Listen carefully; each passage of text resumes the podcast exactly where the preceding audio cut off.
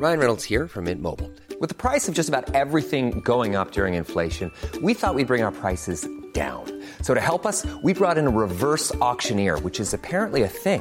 Mint Mobile unlimited premium wireless. Ready to get 30, 30, bit to get 30, bit to get 20, 20, 20, bit to get 20, 20, bit to get 15, 15, 15, 15 just 15 bucks a month. So, Give it a try at mintmobile.com slash switch. $45 upfront for three months plus taxes and fees. Promo for new customers for limited time. Unlimited more than 40 gigabytes per month. Slows. Full terms at mintmobile.com. Ich muss jetzt mal ganz kurz ehrlich mit euch sein und mir auch was eingestehen. Es gibt echt viele Dinge in meinem Leben, bei denen ich absolut unstrukturiert bin. Aber die Nummer eins sind meine Finanzen. Ohne Witz. Es gibt Tage, an denen ich mich einfach nicht traue, auf mein Konto zu gucken. Und wenn ich das dann muss, weil ich weiß, oh, jetzt ist, glaube ich, meine Kreditkartenzahlung mal wieder fällig, dann habe ich richtig doll Herzklopfen. Und dann, äh, weißt du, ich gucke so, so ein bisschen nur mit einem Auge hin, wie bei einem Horrorfilm. So Decke übers Gesicht am liebsten und nur so mit einem Auge irgendwie drauf gucken. Und ganz ehrlich, das kann ja so nicht angehen. Und da passt unser heutiger Partner ganz wunderbar, denn Finanzguru hilft mir jetzt hoffentlich dabei, meine Finanzen in den Griff zu bekommen und mir nicht mehr so viel Stress zu machen. Und wer den Podcast aufmerksam hört, kann sich wahrscheinlich schon denken, dass ich genauso eine Kandidatin bin wie Amanda. Mir geht es da einfach eins zu eins genauso. Ich verliere total schnell den Überblick, auch weil ich ja einfach überhaupt nicht so gut mit Zahlen bin und so. Und da ist Finanzguru die perfekte Anlaufstelle für Menschen wie mich und Amanda, aber wahrscheinlich auch für viele von euch. Bei Finanzguru bekommt ihr nämlich den perfekten Überblick über eure Finanzen. Ihr könnt dort, wenn ihr möchtet, all eure Konten miteinander verbinden, also Girokonto, Kreditkarte, Depot oder auch zum Beispiel eure Kryptobörse. Und dann werden alle Einnahmen und Ausgaben automatisch kategorisiert und für euch übersichtlich in der App aufbereitet. Und nicht nur das, Finanzguru zeigt euch auch alle eure Verträge ganz übersichtlich an. Das heißt, wenn ihr erkennt, dass da ein überflüssiger Vertrag dabei ist, dann könnt ihr den ganz einfach mit einem Fingertipp rechtssicher über die App kündigen. Das sind aber nicht die einzigen richtig coolen Features von Finanzguru. Finanzguru kann nämlich auch noch mehr machen und zwar für euch ganz persönlich. Genau, mit Finanzguru Plus bekommt ihr nämlich detaillierte Budgetanalysen und auch personalisierte Finanztipps, also alles irgendwie perfekt auf euch zugeschnitten. Ihr habt auch Analysen eures Kaufverhaltens, die euch zur Verfügung stehen. Dann könnt ihr nämlich auch Veränderungen planen. Und was ich auch super cool finde, ist die klare Übersicht eurer Ausgaben nach Kategorie, also zum Beispiel Lebensmittel, Shopping, Tanken. Das könnt ihr alles unterteilen. Und das äh, finde ich einfach so viel übersichtlicher und auch viel einfacher dann eben für zukünftige Veränderungen. Veränderungen. Wenn ihr Finanzguru auch ausprobieren wollt, dann haben wir jetzt ein richtig, richtig cooles Angebot für euch. Und zwar könnt ihr mit unserem Code PUPPIES Finanzguru Plus drei Monate lang kostenlos testen. Und das ist super einfach. Ihr müsst einfach nur die App downloaden, euer Konto verknüpfen und dann in eurem Profil den Code PUPPIES eingeben. Ganz wichtig, der Code ist nur für NeukundInnen gültig. Und dann geht's auch schon los. Dann könnt ihr Finanzguru drei Monate lang kostenlos kostenlos testen, durchstöbern und rausfinden, welche Funktion für euch am meisten Sinn ergibt. Den Link, den Code und alle weiteren Informationen findet ihr wie immer in unseren Shownotes und auch in unserem Linktree.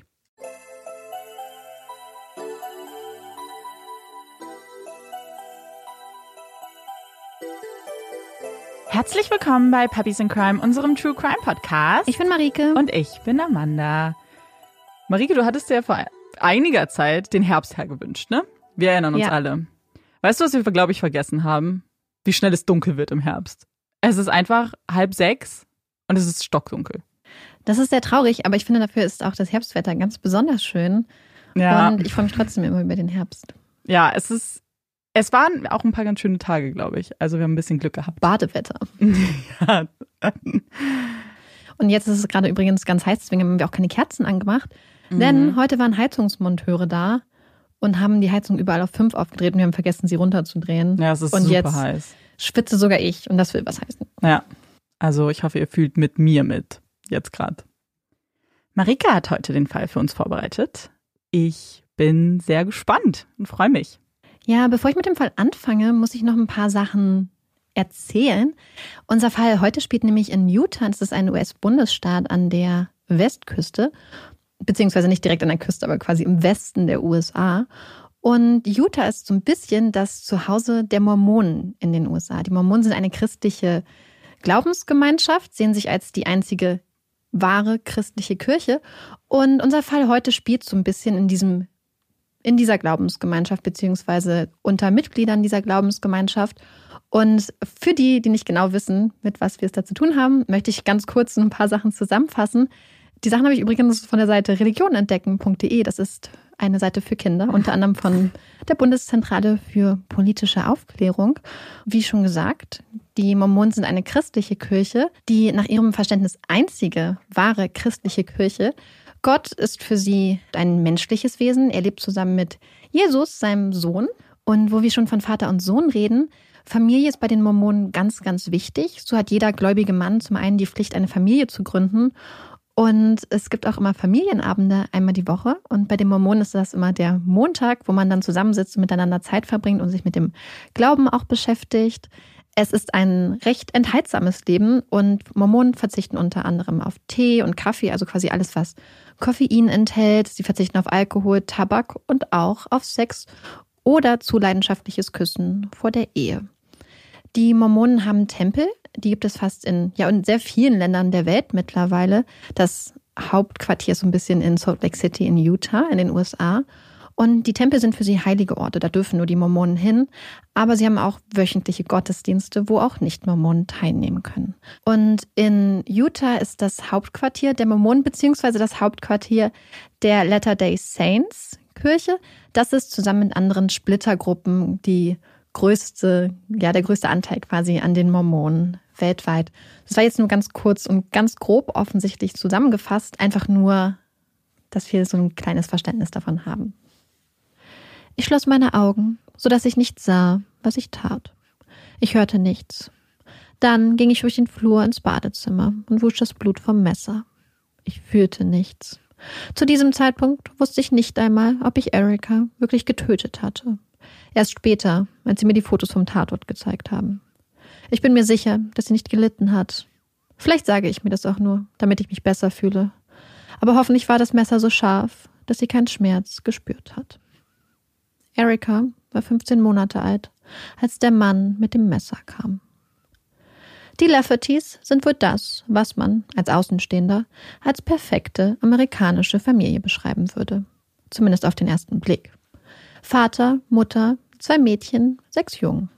Ein schönes Haus, ein großer, gepflegter Garten. Ein frommes, anständiges Leben. Die Laffertys kennt man in ihrer Heimatstadt Provo. Eine vorbildliche, fleißige Familie mit einem tadellosen Ruf. Da ist Vater Watson Senior, ein Chiropraktiker, der von zu Hause aus eine angesehene Praxis betreibt. Watson Senior ist das unangefochtene Familienoberhaupt. Ein hochgewachsener Mann mit breiten Schultern und ernster Miene. Ein tiefgläubiger Mann, immer darauf bedacht, seine Familie im Sinne seines Glaubens, seiner Kirche durchs Leben zu führen. Die Laffertys sind Mormonen, gehören zu den Gläubigen der Church of Jesus Christ of Latter-day Saints, kurz LDS. In Deutschland auch bekannt als Kirche Jesu Christi der Heiligen letzten Tage. Eine Glaubensgemeinschaft, deren Anfänge im frühen 19. Jahrhundert liegen und die heute zu den größten Glaubensgemeinschaften der USA zählt. Vater Watson Senior ist ein strenger Vater, ein Perfektionist, hat ganz genaue Vorstellungen davon, wie das Familienleben zu sein hat, wie seine Frau und die Kinder sich zu verhalten haben. Er wartet bedingungslose Unterordnung von allen Familienmitgliedern. Wer nicht spurt, wer nicht sein Bestes gibt, wer im falschen Moment das Falsche sagt oder an unpassender Stelle rumalbert, der kassiert. Kassiert Schläge mit der Hand, dem Gürtel, der Gerte. Niemand ist vor seinen Schlägen gefeit, weder die Kinder noch seine Frau Claudine. Claudine. Mutter Claudine. Wenn Vater Watson die Strenge, die Schläge, das Harte der Familie ist, dann ist Claudine sein Gegenpol. Sie ist das Weiche, die Wärme, die Liebe. Eine herzliche Frau, der Anker der Familie. Claudine ist Kosmetikerin, angesehenes Kirchenmitglied und eine fantastische Bäckerin und Köchin. Sie backt herrliches frisches Brot, von dem Freunde und Familie schwärmen. Ihr Milchreis eine legendäre Köstlichkeit. Claudine ist das Herz der Laffertys. Und dann, dann sind da noch die Kinder. Zwei Mädchen und sechs Jungen. Der älteste Ron, gute 15 Jahre älter als der jüngste. Ellen, das Nesthäkchen der Familie. Die acht Lafferty-Kinder sind ein enger, eingeschworener Haufen. Es gibt Filmaufnahmen, die die Kinder im Garten zeigen. Mal aufgestellt wie die Orgelpfeifen, in schicker Festtagskleidung mit Hemden und Anzugshose. Was für eine hübsche Familie. Mal sieht man die älteren Jungen beim Bogenschießen und die kleinen Geschwister, wie sie mit Dreirädern und kleinen Kinderautos über die Einfahrt und den hübschen grünen Rasen pesen, wie sie lachen und Spaß haben. Es gibt ausgelassene Abende, an denen sich die Kinder verkleiden. Die Älteren mit Cowboyhut und Footballoutfit, die kleineren Jungen in Kleidern und mit Handtaschen. Die Gesichter freudestrahlend, die kleinen Körper schwanken glücklich im eigenen Takt, drehen unbeholfene Pirouetten durch das Wohnzimmer. Es gibt verwackelte Videoaufnahmen, die die Kinder im Garten zeigen. Bei den Laffertys packt jeder mit an. Das Haus der Familie umgeben von riesigen Grünflächen. Blumen, Büsche, Obstbäume und Gemüsebeete. Die Kinder lernen, wie man sich selbst versorgt, wie man Essen anbaut und erntet. Wachsen mit Kühen, Hühnern und Ziegen auf. Lernen, wie man sich um die Tiere kümmert, sie pflegt und, im Fall von Nesthäkchen Ellen, wie man stolz auf einer Ziege reitet. Eine auf 8 mm Film festgehaltene und äußerst wackelige Angelegenheit, die dank der starken Arme eines großen Bruders jedoch sicher endet. Und nicht nur dieser wackelige Ritt endet sicher in brüderlichen Armen. Die Kinder halten zueinander, sind immer füreinander da. Einer für alle, alle für einen. Jeder hat seinen Platz, seine Rolle. Da ist Ron, der Älteste, großgewachsen wie sein Vater, der Vorzeigeschüler. Ein verantwortungsbewusster junger Mann, der ein besonderes Vertrauensverhältnis zu seiner Mutter pflegt. Dann ist der Baby Ellen, der Jüngste. Der Kleine, das Baby, von allen betüttelt und umsorgt.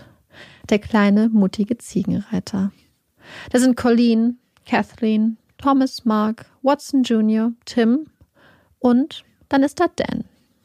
Dan, einer der mittleren Brüder, ein schelmischer Junge, den Schalk im Nacken. Dan unterhält gerne. Gibt es Spannung, dann bricht er sie, löst sie auf in Lächeln. Dan möchte, dass die Menschen glücklich sind. Und er möchte ein guter Letter Day Saint sein. Wobei das Wort gut hier wohl untertrieben ist. Er möchte ein sehr, sehr guter Gläubiger sein. Gibt immer 110 Prozent, geht jeden möglichen Extrameter. Endstation Herrlichkeit. Dan singt im Kirchenchor, ist ein fleißiger Schüler und ein äußerst neugieriger junger Mann. Nach seinem Highschool-Abschluss steht für Dan, wie schon für seine großen Brüder vor ihm, zwei Jahre Missionsarbeit bevor. Die Missionsarbeit, der Dienst am Menschen, ist ein wichtiger Bestandteil der Kirche der Latter-day Saints. Zwei Jahre für die Männer, anderthalb Jahre für die Frauen. Wohin es geht, das wissen die zukünftigen Missionare erst, wenn sie ihre Missionspapiere in der Hand halten. Manche der jungen Menschen werden nur ein paar Staaten weitergeschickt, andere einmal um die Welt. Am Missionsort angekommen beginnt der Dienst. Gespräche, Hausbesuche. Die frommen Missionare haben ein Ziel, neue Latter-day Saints zu gewinnen, sie zu bekehren. Nach dem Highschool-Abschluss in ein anderes Land oder in einem anderen Bundesstaat. Mit anderen jungen Gläubigen. Wow. Das hört sich nach Party an. Oder? Exzess im Ausland. Trinken, tanzen, rumknutschen? Nein, natürlich nicht. Die Regeln der Missionszeit sind streng. Die Gläubigen strikt, nach Geschlechtern getrennt. Alkohol, Zigaretten oder Fernseh gucken ist streng verboten. Wer ein Buch lesen möchte, kann das natürlich tun. Vorausgesetzt, es ist ein Buch zum Thema Glauben und Kirche. Der Kontakt nach Hause ist streng beschränkt und reglementiert. Und nun ist Dan an der Reihe. Auf geht's. Ab nach Schottland. Auf in das kleine Land mit den atemberaubenden Bergen, den alten Häusern und dem unglaublich charmanten, wenn auch manchmal etwas schwer verständlichen Dialekt. Dan ist unglaublich motiviert. Will so viele Menschen vom wahren Glauben überzeugen wie möglich. Mit offenem Herzen stützt sich Dan in die Missionsarbeit. Was er nicht ahnt, dass er in Schottland eine junge Frau treffen wird. Eine hübsche, selbstbewusste Frau mit zwei kleinen Kindern aus einer früheren Ehe. Matilda. Sie beeindruckt Dan. Und der junge, großgewachsene Mann mit den hellen Haaren und dem offenen Gesicht beeindruckt sie. Er ist attraktiv und charismatisch. Es ist eine Begegnung, die in Erinnerung bleibt und aus der sich doch nicht mehr ergibt. Dan kehrt nach zwei Jahren Missionsarbeit alleine aus Schottland zurück. Doch nach einigen Jahren laufen er und Mathilda sich wieder in die Arme. Dieses Mal in Amerika. Ist das Schicksal? Eine göttliche Fügung? Dan wendet sich an die Person, die es wohl wissen wird. Er bittet zu Gott. Und erhält göttlichen Zuspruch. Ja, Mathilda ist die Frau für ihn. Und so steht es fest. Dan und Mathilda sind füreinander bestimmt. Und das sehen nicht nur Gott und Dan so. Nein. Mathilda ist alles andere als überrascht, als Dan ihr Gottes Plan verkündigt. Schließlich war Gott es, der sie nach Amerika schickte, um endlich einen Mann zu finden. Na dann, so soll es sein. Drei Monate später heiraten Dan und Mathilda. Bald darauf zieht die kleine Patchwork-Familie weiter nach Kalifornien, wo Dan in die Fußstapfen seines Vaters tritt und eine Ausbildung als Chiropraktiker anfängt. Es ist hier in Kalifornien, dass Dans Interesse an einem ganz besonderen Thema geweckt wird. Ein Thema, das spaltet, das bei den Mormonen kontrovers ist, wie kaum ein zweites. Es geht um die Vielehe, die Polygamie. Einst ein Pfeiler des Glaubens der Latter-day Saints hatte die LDS die Vielehe abgeschafft. Ein Schritt, der wohl maßgeblich dazu beitrug, die jahrzehntelange Spannung zwischen Glaubensgemeinschaft und dem amerikanischen Staat beizulegen. Ein überlebenswichtiger Schritt in die Moderne für die einen, ein Ausverkauf und eine Abkehr vom wahren Glauben für die anderen. Bis zu diesem Zeitpunkt hatte sich Dam kaum bis gar nicht für dieses kontroverse Thema interessiert, war weder als Kind noch als Jugendlicher je wirklich mit dem Thema konfrontiert worden. Doch jetzt, umgeben von Menschen, die mit der Polygamie aufgewachsen waren, die sie praktizierten, für die sie etwas völlig Normales war, fängt Dan an, sich für dieses Thema zu interessieren. Er fängt an zu recherchieren, liest bald alles, was er dazu in die Finger bekommt. Insbesondere ein Buch zieht ihn in seinen Bann. The Peacemaker, der Friedensstifter. Ein Buch, das die Polygamie und die absolute Unterordnung der Frau als Heilmittel für die Übel der Welt sieht. Ein Heilmittel, das Männern zu Ehre und Autorität verhelfen soll. Die Frau als Eigentum, wie der Sklave, das Pferd, der Ochse. Dan ist begeistert, voller Eifer für die neuen Ideen. Die Tatsache, dass das Buch von dem Begründer der Religion gedruckt wurde, verstärkt Dans Faszination. Dan ist Feuer und Flamme. Warum nur? Warum hat sich die LDS-Kirche bloß von dieser wahren Lehre abgewendet? Warum ignoriert sie die wahren, echten Worte? Warum bietet sie sich an den Mainstream an? Was ist an dieser Kirche, an diesem Glauben noch wahr und richtig? Dan liest weiter, recherchiert wie besessen, liest alte Texte, studiert aufmerksam die heiligen Schriften, stellt sich Fragen und findet Antworten.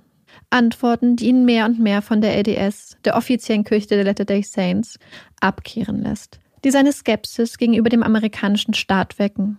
Skepsis, die sich bald in abgrundtiefe Abneigung und konsequente Ablehnung entwickelt.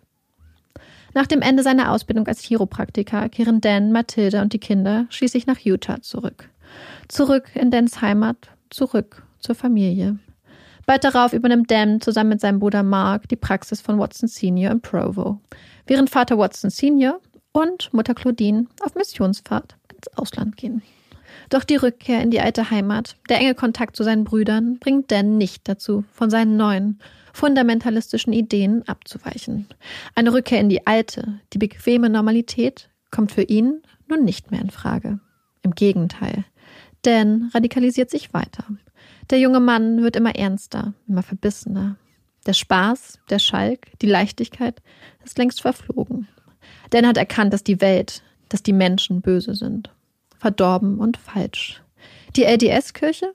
Verlogen und vom echten Weg abgekommen. Der Staat nicht legitim, sondern ein böser Räuber. Nur das wahre Leben nach den echten göttlichen Geboten bietet noch Erlösung, Herrlichkeit. Und wie immer gibt Dan auch dieses Mal ein 110 Prozent. Will alles richtig machen. In dieser Hinsicht ist er immer noch der alte Vorzeigeschüler. Mathilda, die Frau, die ihn einst mit Selbstbewusstsein und Intelligenz beeindruckt hat, muss nun zu Hause bleiben. Darf nicht mehr mit Fremden reden, soll sich ihrem Mann unterordnen. Wenn nicht, dann schlägt er sie. Ihre beiden Töchter dürfen fortan nicht mehr zur Schule, dürfen keine Hosen mehr tragen, nur noch Kleider und Röcke, so wie ihre Mutter.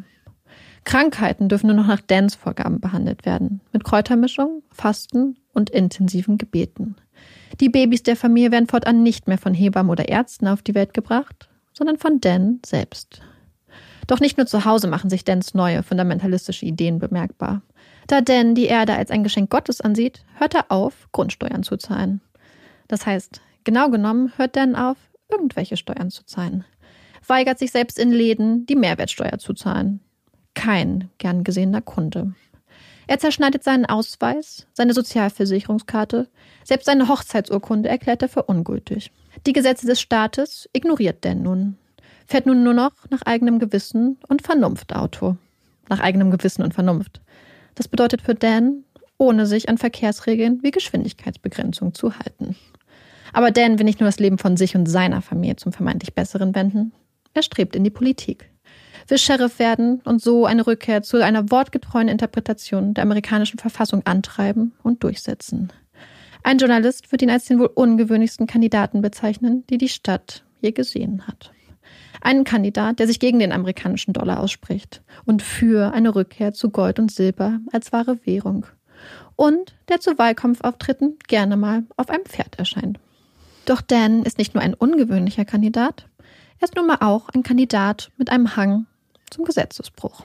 Als er einmal nach einer Wahlkampfveranstaltung nach Hause fahren will, wird er von einem State Trooper angehalten.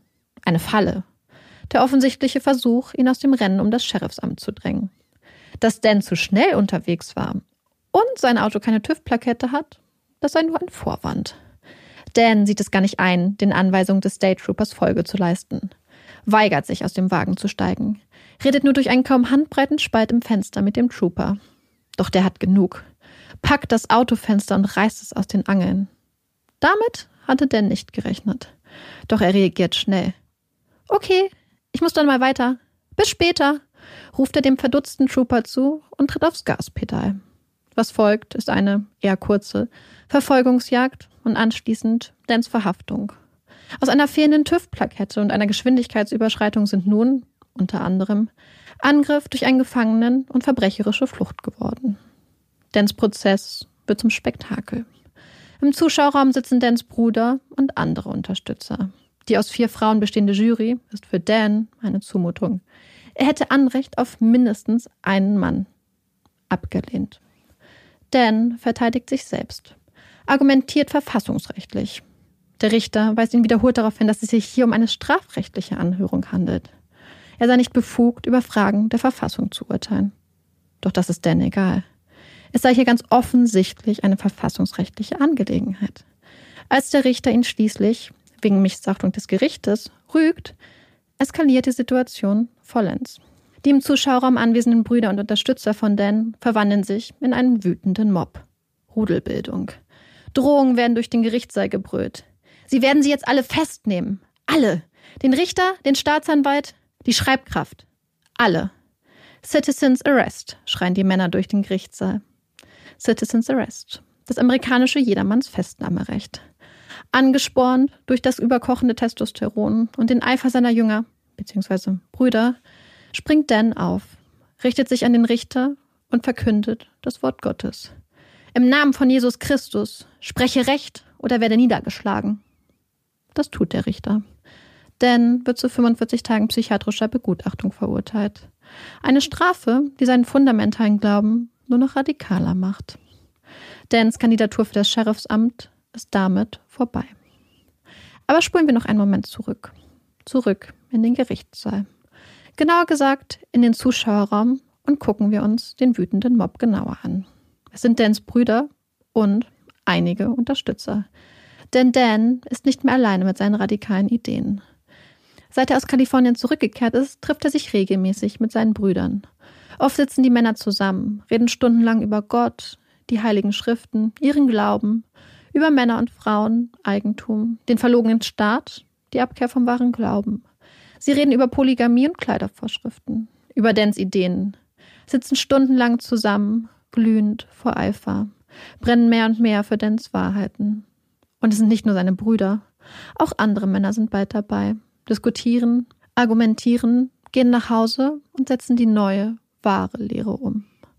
Und während die Männer nach den neuen Idealen streben, wird das Leben für ihre Frauen und ihre Kinder mit jedem Mal ein bisschen kleiner, ein bisschen enger, ein bisschen schlimmer. Hier ein bisschen weniger Freiheit, da eine kleine Kleidervorschrift. Obendrauf das Verlangen nach Unterordnung. Jeden Tag ein bisschen weniger Luft zum Atmen. Doch die Frauen der Lafferty-Männer gehen in den Widerstand. Sie sprechen miteinander, widersprechen ihren Männern, sind fest entschlossen, sich nicht zu bloßen Objekten, zum Eigentum ihrer Männer degradieren zu lassen. Es ist Brenda, die jüngste im Bunde, die Frau von Ellen, dem Nesthäkchen, die schließlich die Hand ausstreckt und um Hilfe bittet. Brenda. Eine junge Frau mit dem Gesicht eines Filmstars. Lady Diana meets Farrah Fawcett. Mit beeindruckender Intelligenz und scharfer Zunge. Die junge Frau von Ellen lässt sich nicht die Butter vom Brot nehmen. Auch nicht von den Lafferty-Brüdern. Sie widerspricht, hat ihren eigenen Kopf. Eigentlich wollte Brenda Fernsehmoderatorin werden, hat an der Universität studiert und war sogar Nachrichtensprecherin für einen lokalen Fernsehsender. Zudem hat sie ein beeindruckendes Wissen über die heiligen Schriften der Latter-day Saints. Sie kann gut argumentieren. Ein echtes Ärgernis für ihren Mann und seine Brüder. Die Ehe der beiden ist zwar frisch, aber mittlerweile auch angespannt.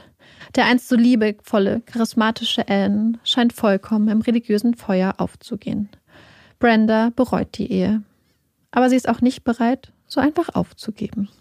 Nein, so einfach will Brenda es den Männern nicht machen. Und so streckt sie die Hand aus, bittet ihre Schwägerin Diana um Hilfe. Diana ist die Frau von Ron, dem ältesten der Lafferty-Brüder. Der großgewachsene, so ernste Ron. Anders als seine jüngeren Brüder ist Ron nicht Teil von Dans kleiner Gruppe an Eiferern. Er hält sich da raus. Zumindest hat er sich bis jetzt da rausgehalten. Doch nun ist da Diana. Berichtet von dem beunruhigenden Gespräch, das sie mit Brenda hatte. Erzählt von der Bitte um Hilfe. Kannst du mal mit deinen Brüdern reden? Bitte. Ron schaut seine Frau an. Seine Diana. Natürlich, als ob er Diana irgendetwas abschlagen könnte. Seine Frau seine große Liebe. Ron und Diana sind ein Traumpaar, ein Traumteam, das perfekte Paar. Ihre Liebe ist tief und echt. Ein tolles Paar, da sind sich alle einig. Auch Ron und Diana selbst. Sie sind füreinander da, unterstützen sich. Ron ist ein unglaublich liebevoller Vater, ganz stolz, ganz anders als sein eigener Vater, der alte Tyrann. Doch auch im Leben von Ron, Diana und ihren Kindern ist längst nicht mehr alles rosig. Das Geld ist knapp. Ron hatte sich ein paar Mal verspekuliert. Ein dummer Fehler. Er wollte doch nur, dass es ihnen gut geht. Ein Fehler. Sein Fehler. Sein Scheitern.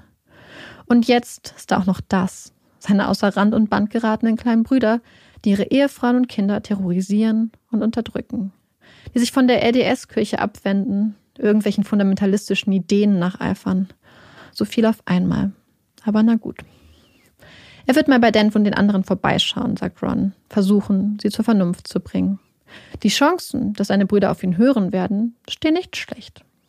Ron ist der Älteste, der große Bruder, der immer für die Kleinen da war, immer ein offenes Ohr hat. Und Ron kann unglaublich überzeugend sein. Während gute Missionare pro Jahr drei bis vier Leute zum wahren Glauben bekehren, sind Rons Zahlen während seiner Missionszeit in Florida rekordverdächtig. Mehr als 50 neue Gläubige hat er in den zwei Jahren für die Latter-day Saints gewonnen. 50. Wenn das mal nicht für besondere Fähigkeiten spricht. Ein paar Wochen später ist es schließlich an der Zeit. Ron muss seine Überzeugungsfähigkeit unter Beweis stellen, versuchen, seine Geschwister zu bändigen, sie zurück auf den rechten Weg zu bringen. Er geht zu einem ihrer Treffen. Obwohl seine Brüder schnell erkennen, warum er hier ist, wird er dennoch mit offenen Armen empfangen. Ron fängt an zu reden will seinen Brüdern klar machen, was hier falsch läuft, dass das so nicht geht, dass es zu extrem ist, dass er sich schämt für sie. Sie hören ihm zu und er hört ihnen zu.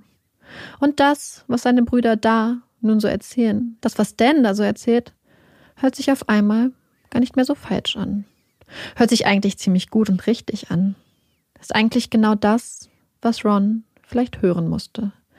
Sie reden von der LDS-Kirche, die vom rechten Weg abgekommen sei, vom Staat, der nur stehle. Und sie reden von Ron, davon, dass es nicht sein Fehler war, dass er keine Schuld an der Misere seiner Familie trägt, dass er nichts dafür kann, dass es die Kirche war, der Staat, alle anderen, nicht er. Ron bleibt nicht lange an diesem Abend, aber er kommt wieder, kommt immer wieder, saugt die Ideen auf, Es ist nicht seine Schuld. Ron ist nun einer von ihnen. Doch nicht nur das. Dan sieht das Potenzial seines großen Bruders, macht Ron bald zum Anführer der Gruppe, zum Bischof, gibt seinem großen Bruder, der so am Ende war, so vom Gefühl des Scheiterns und der Schuld zerfressen wurde, das, was er braucht. Eine neue Aufgabe, ein paar neue Schuldige, neues Selbstbewusstsein und eine Lösung. Der Plan von Brenda, von Diana und den anderen Lafferty-Frauen ist damit grandios gescheitert. Das Leben für die Frauen wird immer schlimmer, ihre Männer immer radikaler. Brenda kämpft jeden Tag gegen ihren Mann Ellen, zahlt die Steuern, wenn er es nicht tut, streitet sich mit ihm, wenn er seiner kleinen Tochter Erika die Medizin verweigert. Sie ist ein Baby, sie ist krank, sie muss zum Arzt. Brenda kämpft, ist stark und doch mehrmals kurz davor aufzugeben. Sie will raus aus der Ehe, will die Scheidung. Ich kann nicht mehr. Es ist ihre Schwester, die es ihr ausredet, die nicht ahnt, wie schlimm Brendas Leben zu diesem Zeitpunkt wirklich ist. Dass Ellen sich schlägt, dass er vollkommen irrational agiert. Brenda hört auf ihre Schwester. Sie bleibt bei Ellen, kämpft jeden Tag alleine, für sich, für ihr Baby. Aber auch Dans Frau Mathilda und ihre Töchter leben mittlerweile in der Hölle. Dan ist fest davon überzeugt, dass nur die Polygamie ihn und die Welt noch retten kann. Er braucht eine neue Frau, eine zweite Frau. Und er weiß auch schon, welche Frau zukünftig sein Bett teilen soll. Wobei der Begriff Frau hier faktisch falsch ist. Denn Dan hat ein Auge auf seine 14-jährige Stieftochter, Mathildas Tochter aus erster Ehe, geworfen. Sie soll seine Frau werden. Seine eigene Stieftochter. Ein Kind. Glücklicherweise kommt es nicht so weit. Dan nimmt stattdessen eine rumänische Pferdepflegerin als zweite Ehefrau. Und zum Kreis der Leidensgenossinnen gehört nun auch Diana.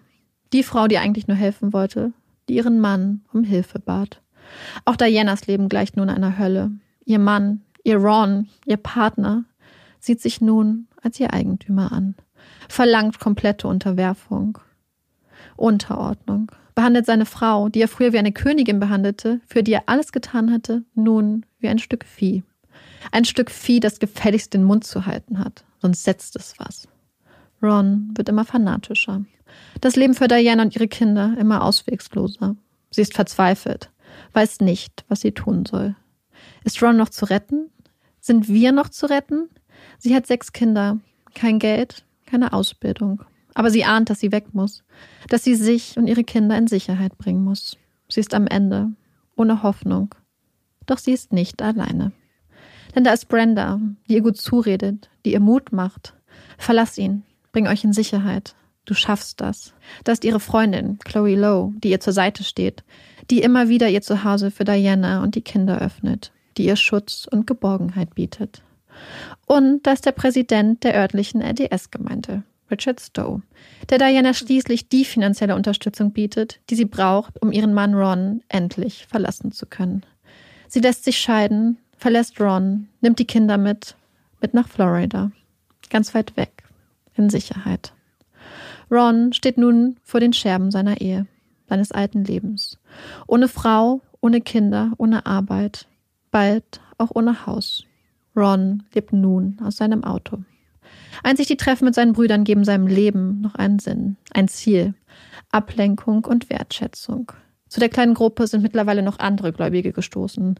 Männer, die sich von Rons und Dans Ideen inspiriert fühlen, die genauso denken. School of Prophets, die Schule der Propheten. So nennen sie sich jetzt. Propheten, Verkünder einer Botschaft, göttliche Rufer. Ein Name, dem Ron der neue offizielle Bischof der School of Prophets, bald alle Ehre machen wird. Denn bald kommen sie. Die Wörter. Sie legen sich über Ron, umhüllen ihn, laufen aus ihm heraus, aufs Papier.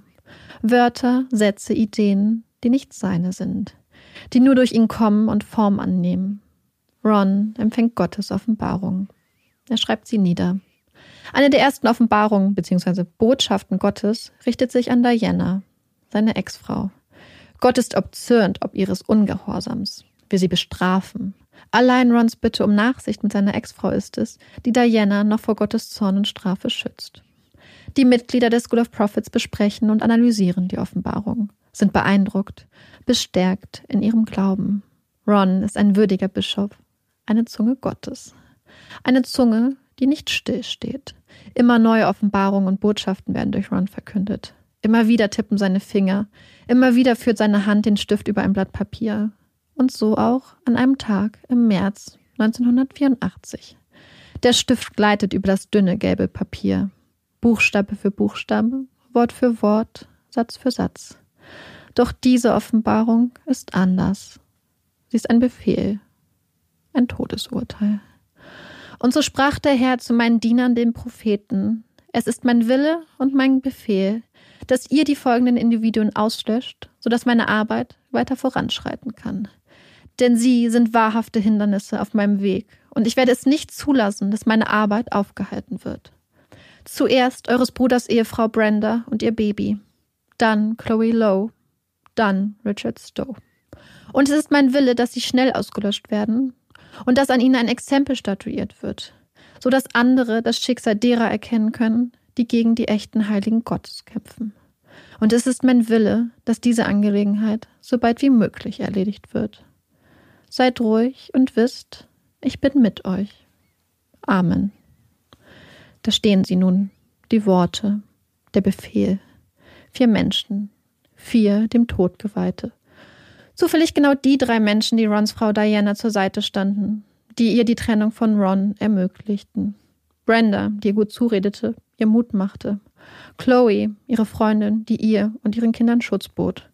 Und Richard Stowe von der LDS-Kirche, der Diana nicht nur finanziell unterstützte, sondern in der Zwischenzeit auch dafür gesorgt hatte, dass Dan und Ron exkommuniziert wurden.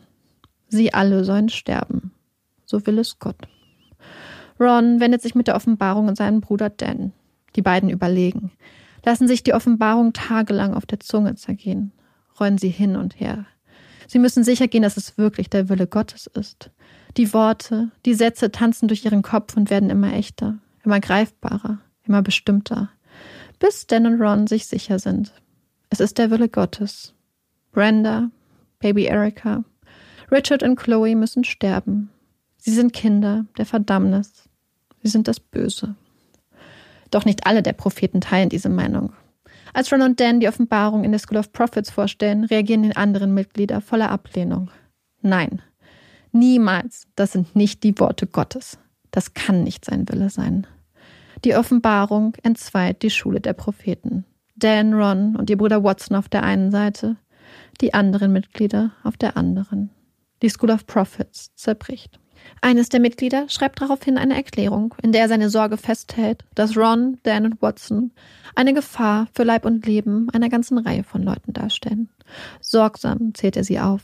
Da sei er selbst, die anderen Mitglieder der School of Prophets sowie die vier in der Offenbarung genannten. Menschen, die jetzt, wahrscheinlich, in Lebensgefahr schweben. Das alles hält er schriftlich fest, setzt seine Unterschrift darunter. Doch anstatt die Erklärung der Polizei zukommen zu lassen, bewahrt er sie zu Hause auf. Für den Fall der Fälle. Um die eigene Unschuld zu beweisen. Auf die Idee, die Warnung an die Polizei weiterzuleiten. Dafür zu sorgen, dass der Fall der Fälle gar nicht erst eintritt. Darauf kommt er nicht.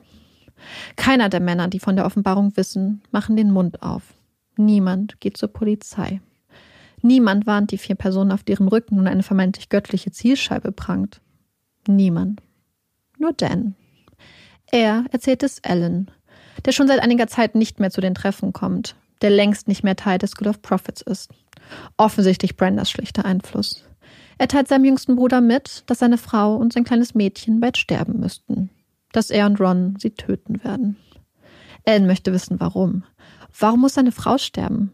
Und vor allem, warum seine kleine Tochter? Erika ist ein Baby, kaum älter als ein Jahr. Warum sollte Gott ein Baby töten wollen? Weil sie sonst zu einer Bitch werden wird wie ihre Mutter. Die Worte seines Bruders Ron schneiden durch die Luft. Ein Baby, das getötet werden soll, damit es nicht so wird wie seine Mutter. Damit Erika nicht so wird wie Brenda. Intelligent, selbstbestimmt, stolz und stark. Ich werde meine Frau und mein Kind mit meinem Leben beschützen. Das sagt er in seinen Brudern. Er wird sich zwischen sie stellen, sie aufhalten. Das sagt er. Doch er lässt sie ziehen, und schweigt. Verschweigt seiner Frau das, was er da erfahren hat. Ellen geht nicht zur Polizei. Bald darauf verlassen Ron und Dan die Stadt, fahren kreuz und quer durch Nordamerika. Ein Roadtrip, der die Brüder weiter zusammenschweißt und der ihren Horizont und ihren Glauben erweitert. Hoch bis nach Kanada reisen die Brüder. Immer weiter, weiter auf der Suche. Überall besuchen sie Gemeinden, in denen das praktiziert wird, an das sie nun glauben. Insbesondere die Polygamie. Sie führen stundenlange Gespräche über Glauben und die großen Fragen der Menschheit. Sie rauchen Gras, sind sich sicher, dass der Konsum ihren spirituellen Verstand erweitert. Dan lernt eine Frau kennen. Sie gefallen einander und heiraten. Dans dritte Ehefrau. Ein weiterer Schritt in Richtung Herrlichkeit. Nach einer Woche folgt jedoch die Scheidung. Und Ron und Dan lernen noch ein paar andere, etwas zwielichtigere Gestalten kennen, machen bald die Bekanntschaft von Ricky Knapp und Chip Carnes. Ricky ist frisch aus dem Gefängnis, 24 Jahre jung und ohne festen Wohnsitz. Dan unterhält sich gern mit dem jungen Mann, sie werden schnell Freunde. Ricky schließt sich den beiden Brüdern an. Nun sind sie zu dritt. Bald darauf schließt sich der junge Herumtreiber Chip dem Trio an. Sie sind nun ein ungewöhnliches Quartett. Ende Juli 1984 neigt sich der monatelange Roadtrip dem Ende zu. Dan und Ron machen sich auf den Heimweg zurück nach Provo. Im Schlepptau ihre Kumpels Ricky und Chip. Es ist an der Zeit, die Offenbarung Wirklichkeit werden zu lassen und den Willen Gottes in die Tat umzusetzen. Da sind sich Ron und Dan einig. Auch ein Datum steht schon fest. Jedes Jahr am 24. Juli feiert der US-Bundesstaat Utah den sogenannten Pioneer Day. Der Tag, an dem die mormonischen Pioniere nach ihrer Vertreibung aus dem Bundesstaat Illinois in Utah ankamen und endlich ein Zuhause fanden. Es ist ein offizieller Feiertag. Familien kommen zusammen, Paraden ziehen durch die Stadt, buntes Feuerwerk erhält am Abend den Himmel. An diesem Pioneer Day, am 24. Juli 1984, während Familien zusammenkommen, kleine Kinder mit großen Augen den Festtagsumzügen zugucken, während die Menschen zusammensitzen, während sie lachen und den mutigen und frommen mormonischen Pionieren gedenken, lange bevor die Feuerwerksraketen den Himmel in bunte Farben tauchen, machen sich Ron und Dan auf den Weg. Schwer bewaffnet mit Messern und Schusswaffen. Auf der Rückbank des Autos sitzen Ricky und Chip. Sie fahren nach American Fork, ein kleines, verschlafenes Städtchen zwischen Provo und Salt Lake City. Hier, in einer gutbürgerlichen Nebenstraße, wohnt ihr jüngster Bruder Alan mit seiner Frau Brenda und dem 15 Monate alten Baby Erica. Während Dan, Chip und Ricky im Wagen bleiben, steigt Ron aus. Er geht zur Haustür, klopft energisch. In seinem Stiefel versteckt ein Fleischmesser, im Ärmel eine abgesägte Schrotflinte.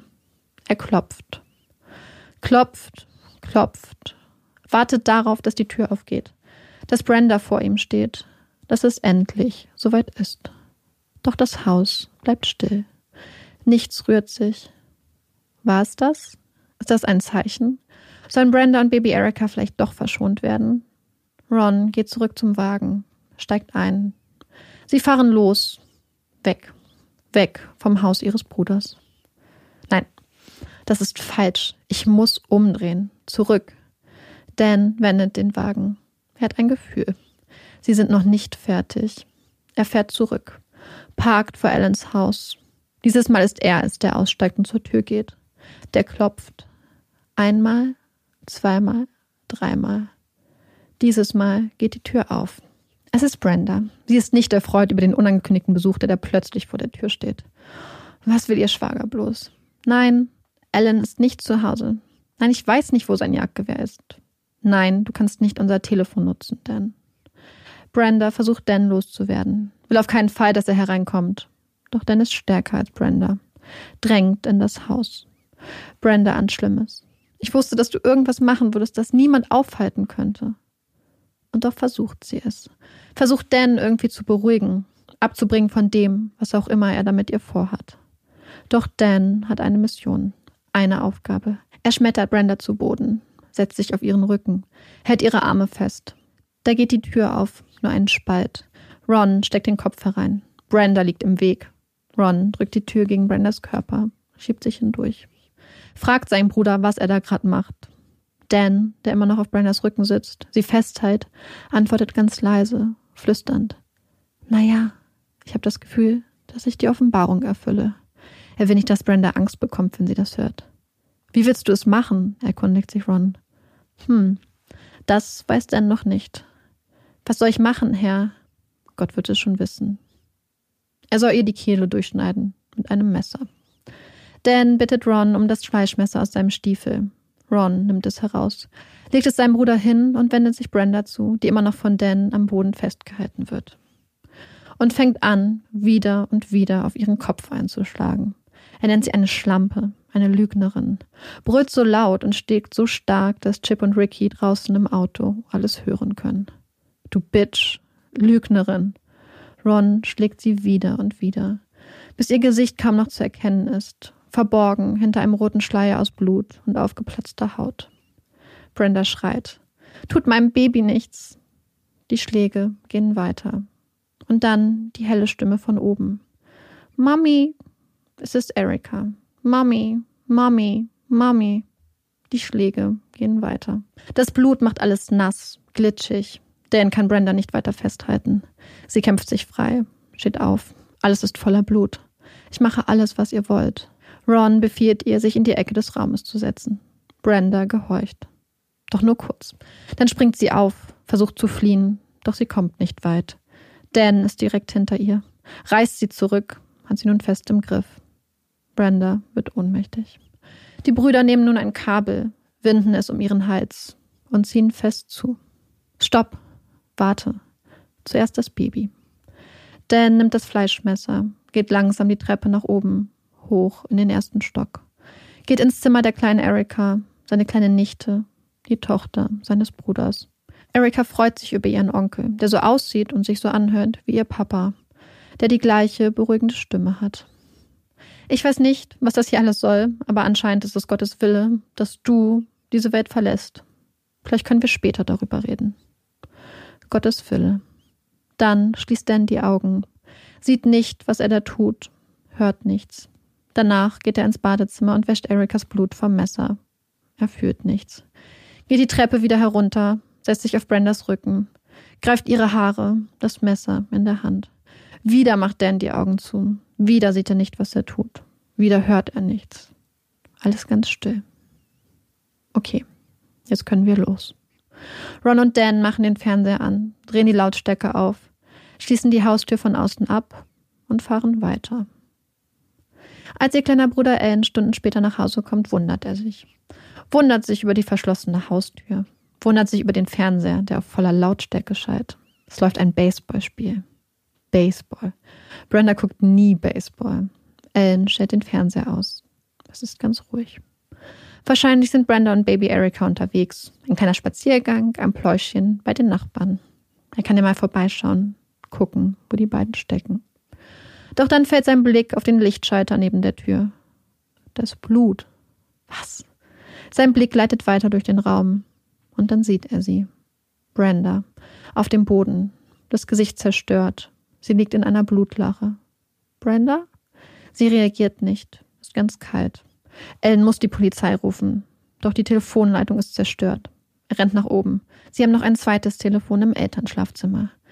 911, 911, 911. Er muss die Polizei rufen. Doch dann, dann sieht er Erika, seine kleine Erika. Nur bekleidet mit einer Windel in ihrem Babybettchen. Alles voller Blut. Auch das Telefon im Schlafzimmer ist zerstört worden. Ellen rennt weiter zu den Nachbarn, ruft endlich die 911. Dann kehrt er an Brendas Seite zurück und fängt an zu beten. Realisiert, wer das war. Realisiert, dass seine Brüder ihre Offenbarung, ihre verdammte, verrückte Offenbarung in die Tat umgesetzt haben. Sieht so der Wille Gottes aus? Als die Polizei kurze Zeit später am Tatort ankommt, überwältigt die Grausamkeit des Verbrechens sie. Eine junge Mutter, ein kleines Baby. Aufgeschlitzte Kehlen, fast enthauptet. Überall Blut. Die Details der Tat, die Brutalität der Bilder frisst sich in die Gehirne der Polizisten. Die Polizisten sind sich schnell sicher, wer für den Doppelmord verantwortlich ist. Alan, der Ehemann, der Vater, der Mann, der den Notruf wählte. Sie kennen das Spiel. Männer töten ihre Frauen. Sie nehmen ihn mit auf die Wache, vernehmen ihn stundenlang. Während buntes Feuerwerk den Himmel über Utah glitzern lässt, versucht Alan die Polizisten von der Wahrheit zu überzeugen. Ich war das nicht. Das waren meine Brüder. Die Polizei glaubt zunächst nicht, was sie da hört. Eine göttliche Offenbarung? Doch irgendwann fügt sich das Bild, fügt sich die Geschichte, die Ellen da erzählt, zusammen. Die Suche nach Ron und Dan beginnt. Doch die sind längst über alle Berge, beziehungsweise über die Bundesstaatsgrenze nach Nevada verschwunden. Mit Ricky und Chip auf der Rückbahn suchen sie nun nach einer Unterkunft für die Nacht, landen schließlich in einem Motel. Während Ron und Dan ganz ruhig sind, mit der wohligen Gewissheit einschlafen, den Plan Gottes erfüllt zu haben, wächst die Unruhe in den Köpfen und Körpern ihrer beiden jungen Freunde. Sie müssen hier weg. Da sind sich Chip und Ricky einig. Packen schließlich, ganz still und heimlich, ihre Sachen, steigen in Rons Wagen und fahren davon. Auf durch die Nacht. Auf nach Wyoming, zu Chips Bruder, wo die Polizei die beiden vier Tage später festnimmt. Bingo. Ein Volltreffer. Um sich selbst vor der ihnen für die Verwicklung in den Mord an Brenda und Erika drohenden Todesstrafe zu retten, fangen die beiden jungen Männer an zu singen, erzählen der Polizei alles und geben den heißen Tipp. Reno. Da wollten Ron und Dan hin. Am 30. Juli 1984 stimmen schwer bewaffnete Polizisten das Circus Circus Casino in Reno, Nevada. Dan und Ron werden Waffen an den Kopf gedrückt. Bewegt euch nicht oder wir blasen euch das Gehirn weg. Dan lächelt bei seiner Festnahme. Die beiden Brüder werden festgenommen, kommen in Untersuchungshaft, sollen sich im Januar 1985 vor Gericht für ihre Taten verantworten. Doch so weit kommt es nicht. Es ist Ende Dezember 1984. Der Prozessbeginn steht unmittelbar bevor. Dan und Ron teilen sich eine Zelle in der Untersuchungshaft. Schlafenszeit. Doch irgendwas stimmt nicht. Dan macht die Augen auf und sieht seinen Bruder ganz nah herangeschlichen. Dan hat ein komisches Gefühl. Und dann fragt Ron ihn: Meinst du, ich könnte einen Mann von deiner Größe töten? Ja, ich denke schon. Dan ahnt Böses. Und er soll Recht behalten. Am nächsten Tag der zweite Versuch.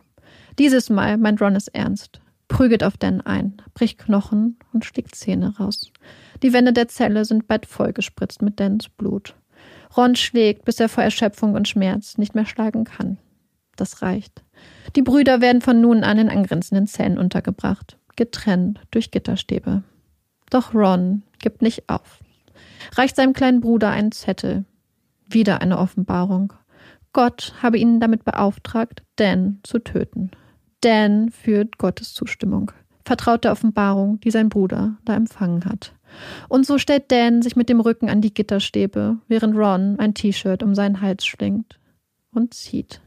Mit dem Fuß drückt Ron sich von den Gitterstäben weg, zieht so stark er kann das T-Shirt um den Hals seines Bruders. Gottes Wille. Doch dann verliert Dan das Bewusstsein und Gott ändert plötzlich seine Meinung. Lässt Dan einmal aufatmen und ruft Ron zurück. Lass deinen Bruder am Leben. Ein paar Tage später wird wieder ein Zettel durch die Gitterstäbe gereicht. Ron soll es doch nochmal versuchen. Dan soll doch sterben. Doch dieses Mal lehnt Dan ab. Nein, dieses Mal kooperiert er nicht. Nun ist es Ron, der sich erhängt. Mit einem T-Shirt, der anschließend ohne Puls, ohne Atem auf dem kalten Zellenboden liegt.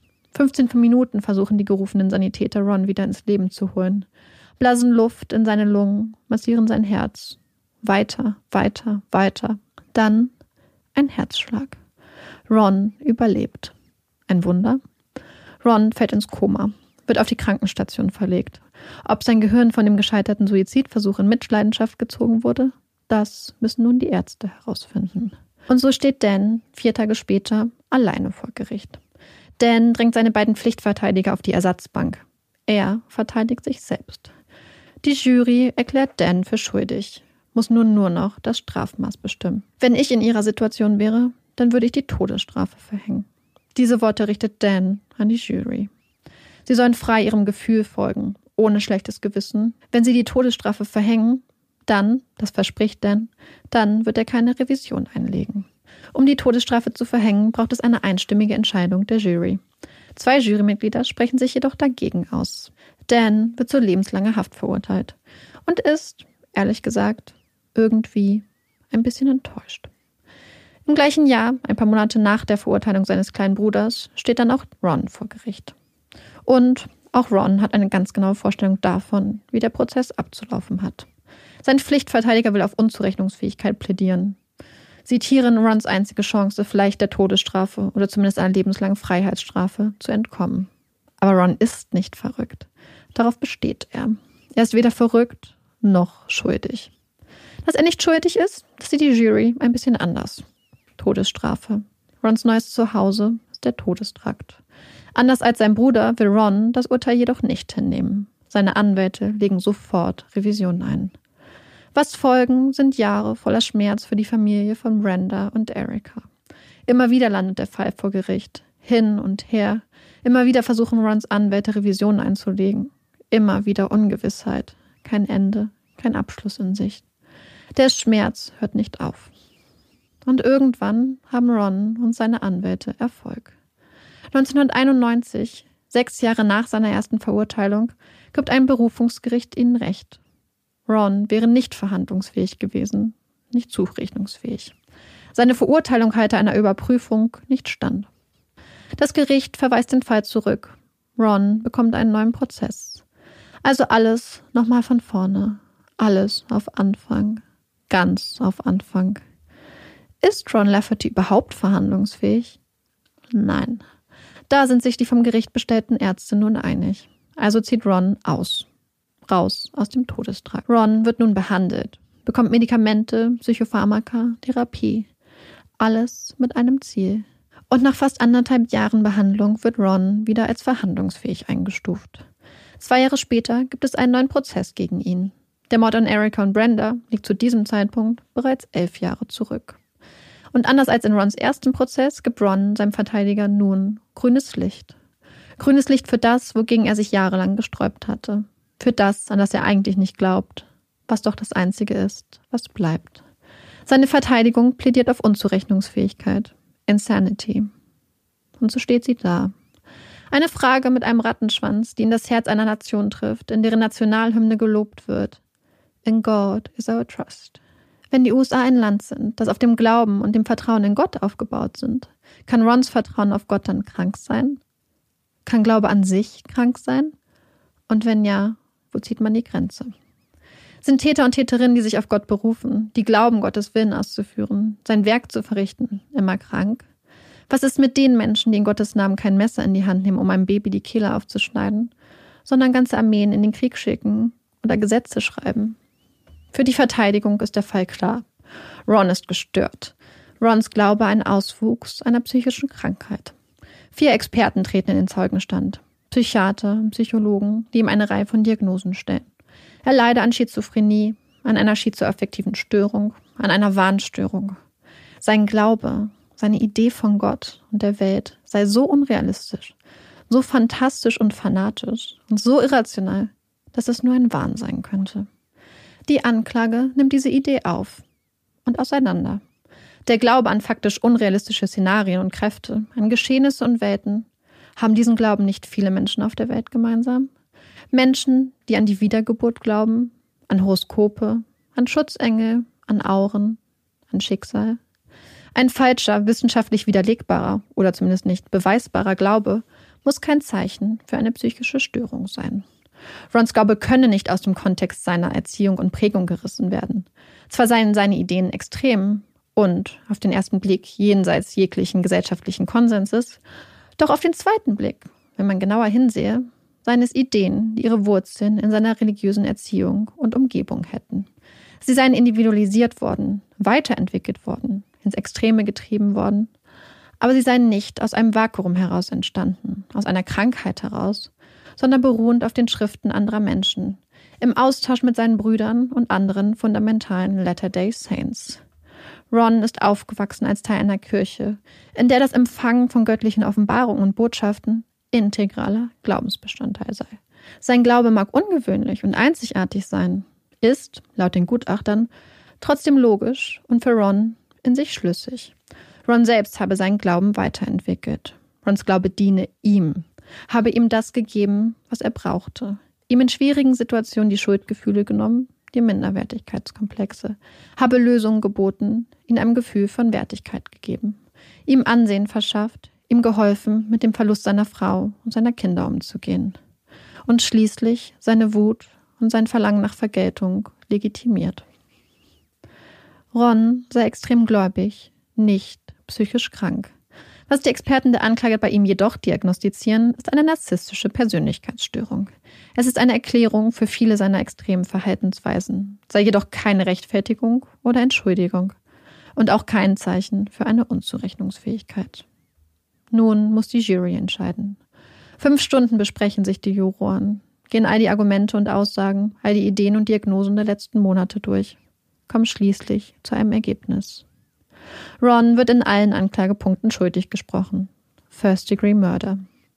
Ein Monat später wird Ron Lafferty zu Tode verurteilt. Wie diese Strafe vollstreckt wird, das darf Ron selber bestimmen. Die Giftspritze oder das Erschießungskommando. Was darf's denn sein?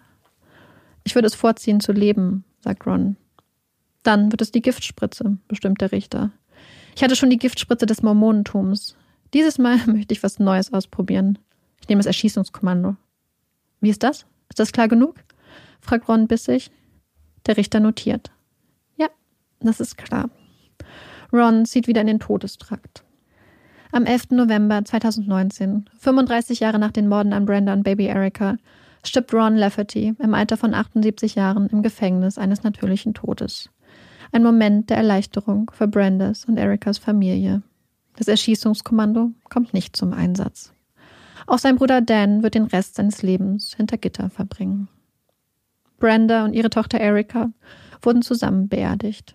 Die kleine Erika auf der Brust ihrer Mutter gebettet, ganz dicht gehalten, zusammen, für immer. Okay. Diesmal bin ich, glaube ich, also ich bin, der letzte Satz hat mich natürlich traurig gestimmt, aber ich bin auch immer noch sehr wütend. Ich muss gerade einen kleinen Wutball schlucken und schreckliche Geschichte. Also ich, ich sammle mich nochmal kurz. Dann würde ich noch einmal anfangen mit dem, was wir nach unseren Fällen eigentlich immer zuerst besprechen, und zwar mit meinen Quellen für diesen Fall. Und da gibt es eigentlich einige ganz spannende Sachen. Unter anderem gibt es sehr viele Artikel und teilweise auch die Urteile, beziehungsweise das Urteil von Ron kann man einsehen, beziehungsweise teilweise auch die Revisionsgesuche und so. Und dann gibt es eine Dokumentation über den Fall, wo auch unter anderem mit einer der Töchter von Dan Lafferty geredet wird, mhm. die immer wieder auftritt und sich dazu auch äußert, wo man auch die ganzen Videos zum Beispiel sieht von der Familie, vom Familienalltag, wo es halt noch glücklich war eigentlich. Und dann hatte ich ein Buch und es ist das Buch Under the Banner of Heaven von John Krakauer. Krakauer. Und wem dieser Name bekannt vorkommt, das kann gut sein, denn es ist auch der Autor von Into the Wild, was ja ein sehr erfolgreiches Buch und ein sehr erfolgreicher Film auch war. Und dieses Buch ist sehr spannend. Ich hatte es mir damals gekauft, weil ich dachte, okay, es ist bestimmt ein ganz spannender Fall. Was ich nicht erwartet habe, ist, dass das Fall, also das Buch eigentlich, also es ist ein Buch über den Fall, aber gleichzeitig ist es auch vielmehr noch ein Buch über das Mormonentum, über den Glauben, die Religion, die Geschichte, die Ideen dahinter. So ein ja, Blick quasi von außen auch auf diese Religion. Und es ist gleichzeitig auch ein Buch, was sehr stark auch bestimmte Probleme und insbesondere von fundamentalen Splittergruppen aufzeigt. Und eins der Probleme, auf das ganz explizit und ähm, am Anfang auch sehr stark eingegangen wird, ist die Polygamie. Das ist ja ein mhm. Institut, was am Anfang einer der wichtigsten Säulen des Glaubens war, die Vielehe. Aber die eingeschränkte Vielehe, weil die Vielehe immer nur zugunsten des Mannes, ja. eine Vielehe, die beruht auf dem Glauben, dass die Frau als, als Dienerin als Eigentum des Mannes zu agieren hat, sich unterzuordnen hat und dass der Weg, wie der Mann die Herrlichkeit am Schluss erlangt, ist, indem er möglichst viele Frauen, mindestens drei wird teilweise gesagt, hat. Ohne jetzt das Thema wirklich anschneiden zu wollen, ist, geht er hier ganz stark darauf ein, wie das bei, gerade insbesondere bei vielen fundamentalen, von der Kirche auch abgesplitterten Mormonen problematisch ist, da die Vielehe oft auch benutzt wird, um sehr junge Mädchen zu verheiraten, teilweise Kinder, die dann im Alter von 12, 13, 14 teilweise an drei oder viermal so alte Männer verheiratet werden, die oft im ganz jungen Alter schon schwanger werden, Kinder bekommen, aus der Schule genommen werden.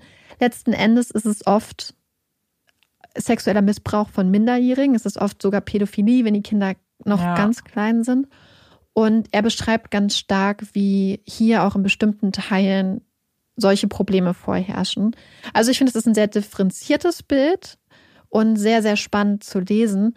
Er hat sehr viel Widerstand natürlich bekommen zu diesem Buch, insbesondere aus der Kirche. Aber ich finde, dass er sehr differenziert rangeht und ähm, ich fand es sehr lesenswert. Ich muss gestehen, ich habe einige Kapitel übersprungen, wo es dann halt wirklich nur um den Glauben ging, einfach weil ich es zeitlich sonst nicht hinbekommen hätte. Aber wer sich dafür interessiert, John Krakauer ist natürlich ein toller Autor, dem kann ich das Buch wärmstens empfehlen. Ja. Und ich weiß nicht, wie es euch ist, aber mich hat dann natürlich auch interessiert, was aus Dan geworden ist. Beziehungsweise nicht mal wirklich, was aus Dan geworden ist, weil man wünscht sich ja, dass er den Rest seines Lebens mhm. im Gefängnis schmort. Aber eher, ob er jemals, wie er sich, beziehungsweise wie er sich glaubenstechnisch entwickelt hat und auch wie er zur Tat steht.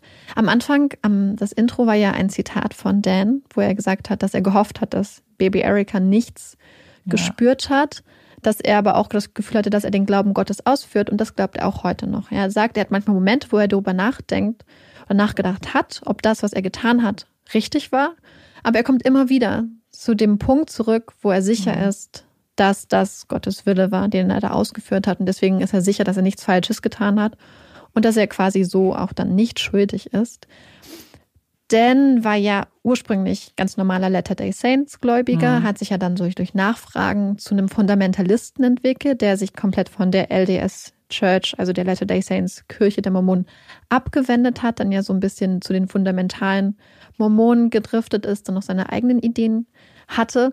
Und was er auch sagt, ist, dass er sich davon auch abgewendet hat und jetzt so quasi seine eigene Glauben ja. gefunden hat.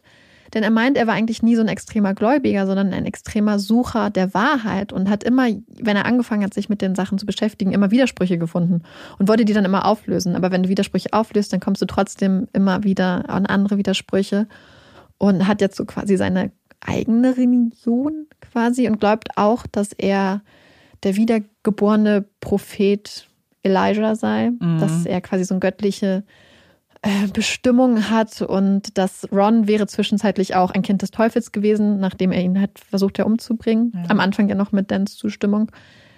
Auf jeden Fall ist immer noch ein sehr extrem gläubiger Mensch mit sehr, sehr speziellen Ansichten. Und das Krasse ist aber auch, dass er trotzdem auch noch aus dem Gefängnis heraus Menschen weiter beeinflusst. Und zwar war es am 27. Dezember 2014 gab es einen erweiterten Suizid in den USA. Und zwar war das die Strack Family. Es waren Benjamin und Christy Strack, das waren Eltern. Die haben sowohl sich selbst getötet als auch ihre drei Kinder ermordet.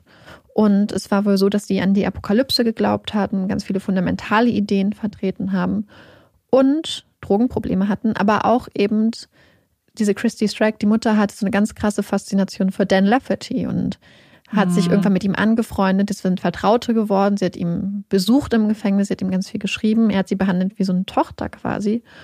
Und ähm, er hat ihnen zum Beispiel auch gesagt, bitte, wenn ich sterbe, kümmert euch um meine Beerdigung und so. Und es war sein enges Verhältnis.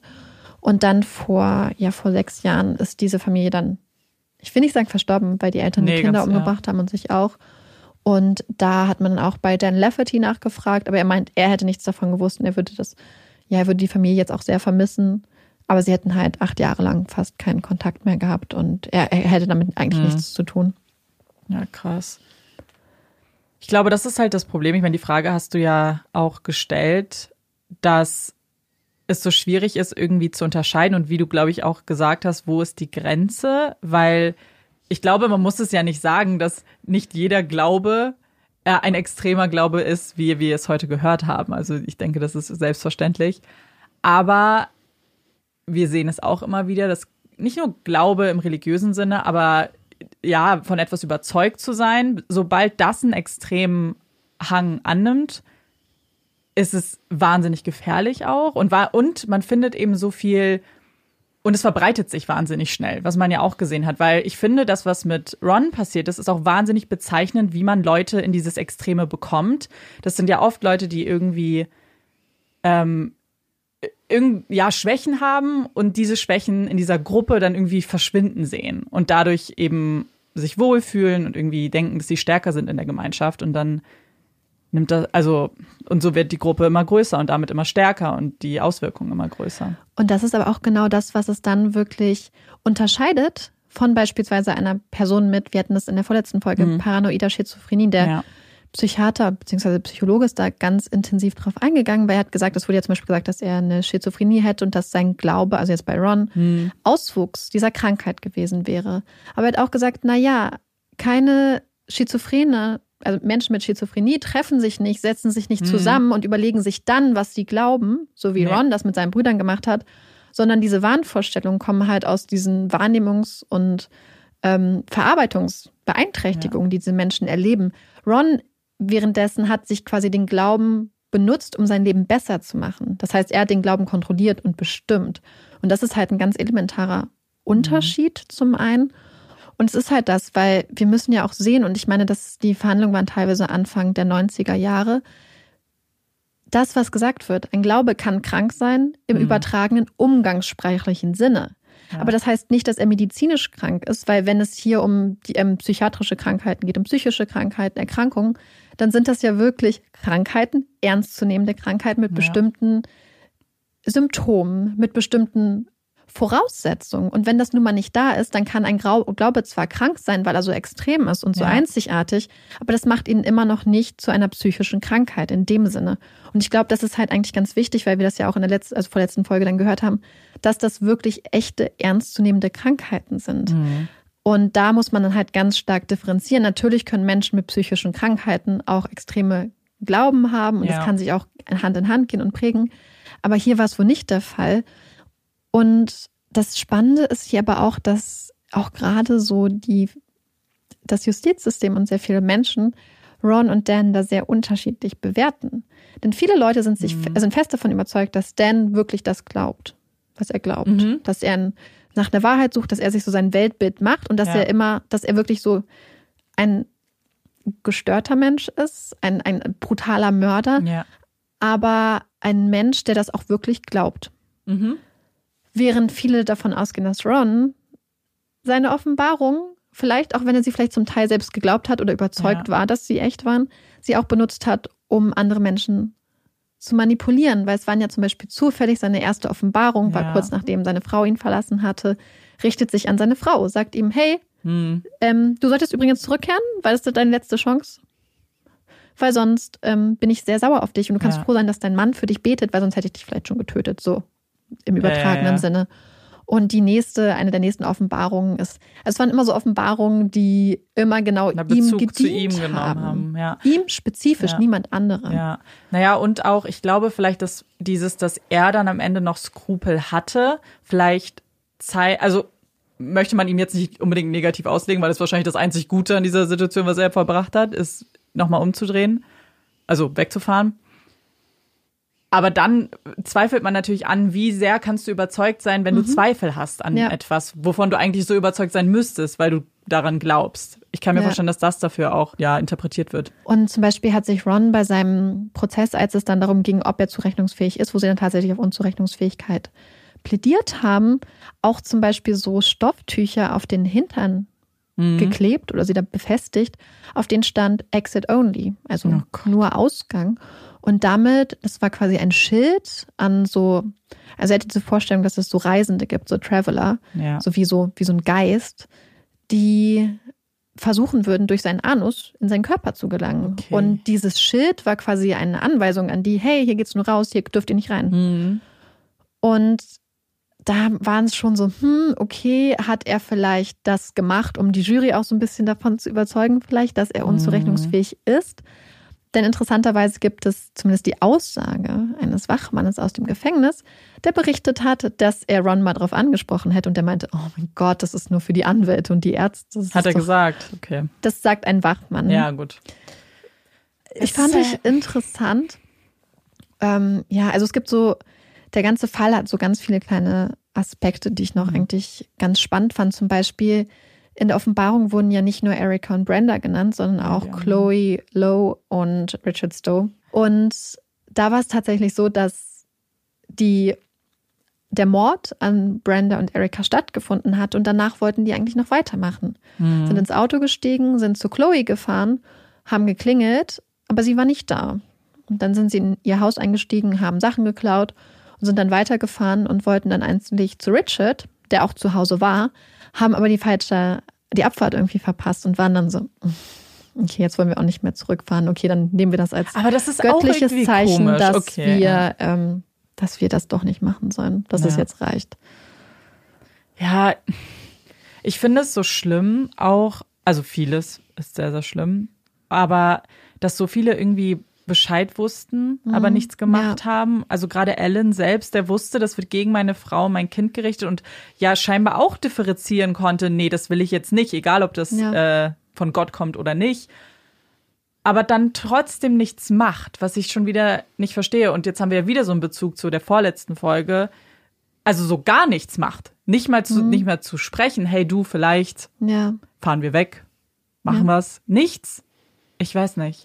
Ich Und nicht. es war nicht nur Ellen, es waren ja die anderen Mitglieder der Ja. School of Prophets, die da total empört waren. Es, also Ron hatte sie auch unter anderem gefragt, ob sie ein Jagdmesser quasi widmen wollen für die ähm, für diese Offenbarung, für diesen Todes, dieses Todesurteil. Und haben die anderen Mitglieder gesagt, auch nein, das machen wir nicht. Wer auch Bescheid wusste, war Claudine, die Mutter von den Lafferty-Brüdern. Denn am Abend bevor, also am Abend vor dem Mord sahen, waren Ron und Dan zu Hause und saßen auch im Wohnzimmer und Claudine saß daneben und hat mitbekommen, wie ihre Söhne über diese Revelation geredet haben, über diese Offenbarung, über ihren Plan, wie sie das umsetzen. Ähm, und sie hat dann später auch ausgesagt, was dann auch ein Meineid war, dass sie das nicht mitbekommen hätte. Aber sie wusste, was ihre Söhne vorhatten und hat nichts gemacht. Ja, also ich finde, Aber das ist auch schon wieder das. Dann, Ja. dann sag, dann lügst du schon vor Gericht. ja, Dann bist du dir doch bewusst, dass das nicht richtig war. ja, Vielleicht nachträglich okay, aber ich kann mir einfach, die waren ja empört. Also scheinbar wusste jeder, dass das nichts ist, was sie unterstützen. Und wenn man überlegt, die Gruppe wäre ja als sich stärker gewesen. Hätte man, äh, die ganze Gruppe, hätten sie Brenda und Erika geschützt, dann wäre es nicht so ausgegangen. Ich frage mich, ob hier auch ein bisschen das mit reinzieht, was auch noch in diesen Glauben mit rein spielte, und zwar diese komplette Abneigung gegenüber dem Staat. Dieses Gefühl, dass der Staat nichts verdient, dass die staatliche Autorität angezweifelt bzw. komplett abgelehnt wird. Und das war ja auch einer der Grundpfeiler. Wir dürfen ja, nicht Ja. vergessen, dass das auch fundamentalistische Männer waren Naja. die vielleicht erkannt haben, okay, der Staat könnte in diese Richtung ermitteln, aber die niemals bereit gewesen wären, die zu kontaktieren, weil die, es waren ja auch Männer, die sich ganz stark von der Kirche, von dem eigentlichen Glauben entfernt hatten und von dem, was so gesellschaftlich okay war. Und ähm, vielleicht spielt das auch noch ein bisschen mit rein, frage ich mich. Und ja, ähm, eine Person, die ich noch ansprechen müsste, weil ich habe es Amanda schon gesagt und das ist aber trotzdem was, was vielleicht auch ein bisschen bezeichnend ist, ist oder, oder irgendwie auch so eine schlimme Ironie ist, ist, dass Ron hat ja ein ganz angespanntes Verhältnis zu seinem Vater, zu Watson Senior. Das war ja ein unglaublich brutaler Mann, so ein richtiger Haustyrann, der seine Frau geschlagen hat, seine Kinder. Und Ron fand das immer so schlimm, dass er nicht einschreiten konnte oder sich nicht getraut hat einzuschreiten, insbesondere wenn der Vater die Mutter geschlagen hat. Und es war so ein Mann, der hat auch den Familienhund vor den Augen der Kindern zu Tode geprügelt. Einer seiner Söhne hat mal den Pfeil einer Armbrust in den Bauch bekommen. Und dann hat Watson Senior quasi bestimmt, dass er so, so als Strafe erst am nächsten Tag zum Arzt durfte. Das heißt, der Junge hatte dann die ganze Nacht bis zum nächsten Tag eine Bauchwunde, die nicht wirklich behandelt wurde, was er auch unglaublich wehgetan haben Ja. muss und, und krasse Schmerzen. Und Ron hat seinen Vater immer so sehr dafür verachtet. Und dann war Ja, er ja. erst ein ganz liebevoller Vater, ein Vater, der sich auch, obwohl es in den, ich glaube, 70ern damals war, ein Vater war, der dabei war, der aktiv war, der sich um seine Kinder gekümmert hat. Nur um dann später eigentlich genau zum Ebenbild Mhm. seines Vaters zu werden, seine Frau, seine Kinder zu schlagen, sie zu tyrannisieren, sie zu unterdrücken und genau das zu werden, was er eigentlich so verachtet hat. Ja, das ist schlimm. Das zeigt halt diese Abwärtsspirale halt, Ja. weil es ja ganz oft dann so mit Kleinigkeiten anfängt und dann und aber auch wieder zeigt, so dass da auch immer dieses Trauma wahrscheinlich hintersteckt. Ähm, haben wir ja oft gesehen, was in der Familie passiert und ja, dass das nicht so spurlos an Menschen vorbeigeht. Ach, und dann, ich würde noch mal kurz zu der Bewertung auch gerade von Ron noch mal zurückkommen und diesen Offenbarungen, die ja immer in Mhm. seinem Sinne waren. Ähm, später hat auch noch ein Psychologe ausgesagt, dass er wahrscheinlich, als er sich versucht hat, selbst zu töten, als er dann diese lange Zeit ohne Sauerstoffversorgung da auf dem Boden lag, dass er wahrscheinlich schon Einschränkungen mitgenommen hat, dass sein Gehirn darunter gelitten hat, was aber natürlich nicht auf den Zeitpunkt der Tat zurückwirkt. Und wenn man solche Fälle macht, kommt man ja auch immer zu so einer eigenen Beurteilung, Ja, ja, zu so einem klar. eigenen, zu so einer eigenen Einschätzung. Und für mich, ich habe, als ich den Fall angefangen habe, dachte ich, okay, das erinnert mich wirklich ganz stark Mhm. an die Folge zwei Brüder. Und ich dachte erst, so ist das vielleicht wirklich so eine Schizophrenie, Glaube extrem. Mhm. Und dann bin ich aber irgendwie für mich fast zu dem Gefühl gekommen, dass es hier wirklich ein Mann ist, der einfach auch nicht akzeptieren wollte, dass eine junge Frau seine Autorität anzweifelt, Ja. ihm widerspricht und ihm das nimmt. Weil wir dürfen nicht vergessen, dass im Mormontum ist ja das eine Ziel eines Mannes, eine Familie zu gründen und Kinder in die Welt zu setzen. Und das hat Brenda ihm genommen, indem sie intelligent war, gebildet, indem sie widersprochen hat, indem sie, die Anfang 20 war, es gewagt hat, diesen Männern, die teilweise Jahrzehnte älter waren, die Stirn zu bieten. Und deswegen war es für mich dann eigentlich so, okay, das ist halt wirklich einfach vielleicht eher fast ein Femizid, dass er hier eine Frau und ihre Tochter bestraft Ja. hat. Weil er hat ja auch gesagt, er wurde ja gefragt von seinem Bruder, warum soll mein Baby sterben? Warum wollt ihr Ja. spezifisch mein Baby umbringen? Und Ron, der ja die Offenbarung niedergeschrieben hatte und erhalten hatte, seine Antwort war, weil sie sonst so eine Bitch wird wie ihre Mutter. Ja. Das heißt, das war das, was er in dem Moment gedacht hat. Das heißt, es ging ihm für mich dann nicht um irgendeine Offenbarung, beziehungsweise die Offenbarung war einfach nur, um seine Wut und seine Rache dann auszulassen an einer Frau, die anderen Frauen geholfen hat und die einfach unglaublich, ein unglaublich tolles Beispiel eigentlich ist für eine total junge, starke Frau. Aber es zeigt halt auch genau das, wie schlimm es ist, wenn man diese, die, ich weiß gar nicht, dieses Patriarchische halt einfach und wenn diese Frauenbilder einfach so schrecklich sind, dass ja, dass da jede Freiheit genommen wird. Ich weiß nicht, ich kann es gar nicht ausdrücken, aber es ist einfach nur, weiß nicht, ekelhaft. Ja. Aber weil wir euch jetzt nicht mit schlechten Gefühlen entlassen wollen und um einmal aufzuatmen, leite ich jetzt über zu Amandas. Puppy Break! Yay! Jetzt hat Marike die mal eingeleitet, die Puppy Ja, ich Break. wollte heute mal Ist das nicht interessant? Revolte. Es wäre euch das aufgefallen, dass es anders ist. Also, und zwar habe ich eine Puppy Break für uns vorbereitet, die von Olaf inspiriert ist, beziehungsweise von einem ganz bestimmten Verhalten von Olaf, was mir immer wieder auffällt und worüber ich auf jeden Fall später noch sprechen möchte. Und zwar geht es um Hunde und Spiegel und eigentlich auch um andere Tiere. Und bevor ich euch jetzt erzähle, wie es mit Hunden und Spiegeln aussieht, möchte ich euch was von dem Spiegeltest erzählen. Das ist ein Test, der. Olaf möchte gerade übrigens Aufmerksamkeit. Hi, Belchi. Ich wollte jetzt eigentlich mit der Puppy Break schon anfangen, aber ich habe ja jetzt so oft den Namen Olaf genannt, dass er sich scheinbar angesprochen gefühlt hat. Und jetzt hat er sich vor mich gesetzt, mich angeguckt mit seinen riesigen braunen Augen und mich angetapst, dass ich ihn bitte streicheln soll. Ich glaube, er, er weiß, dass er jetzt wieder sich ein Plätzchen suchen muss. Also, der Spiegeltest.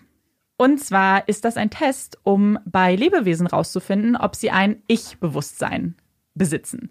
Also reflektieren können, was sie selbst sind, was ja ihr Leben bedeutet, einfach reflektieren können, was sie da im Spiegel sehen. Und dieser Spiegeltest wurde das erste Mal in den 70er Jahren an Affen gemacht. Damals noch zu ganz, ganz schrecklichen Bedingungen. Und zwar wurden diese Affen unter Narkose gesetzt und den Affen wurde dann ein farbiger Punkt ins Gesicht gemacht. Die Idee dahinter ist, diesen Affen dann vor einen Spiegel zu setzen und halt zu schauen, wie er reagiert, ob er reflektieren kann, dass das Tier er selbst ist. Und bei Affen hat das auch funktioniert. Die haben sich dann nämlich versucht, eben diesen Fleck dann wegzuwischen.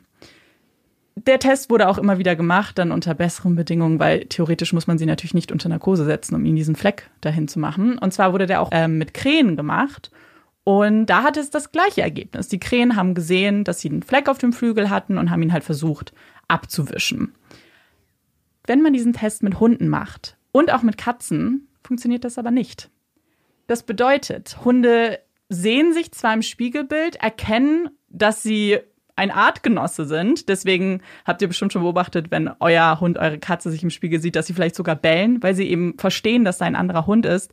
Sie verstehen aber wohl nicht, dass sie es selber sind. Und manchmal beruhigen sich die Hunde dann ja auch wieder. Das hat aber eher damit zu tun, dass sie einfach sich daran gewöhnt haben, dass jetzt hier einfach ein imaginärer zweiter Hund ist, der absolut nicht mitspielen möchte.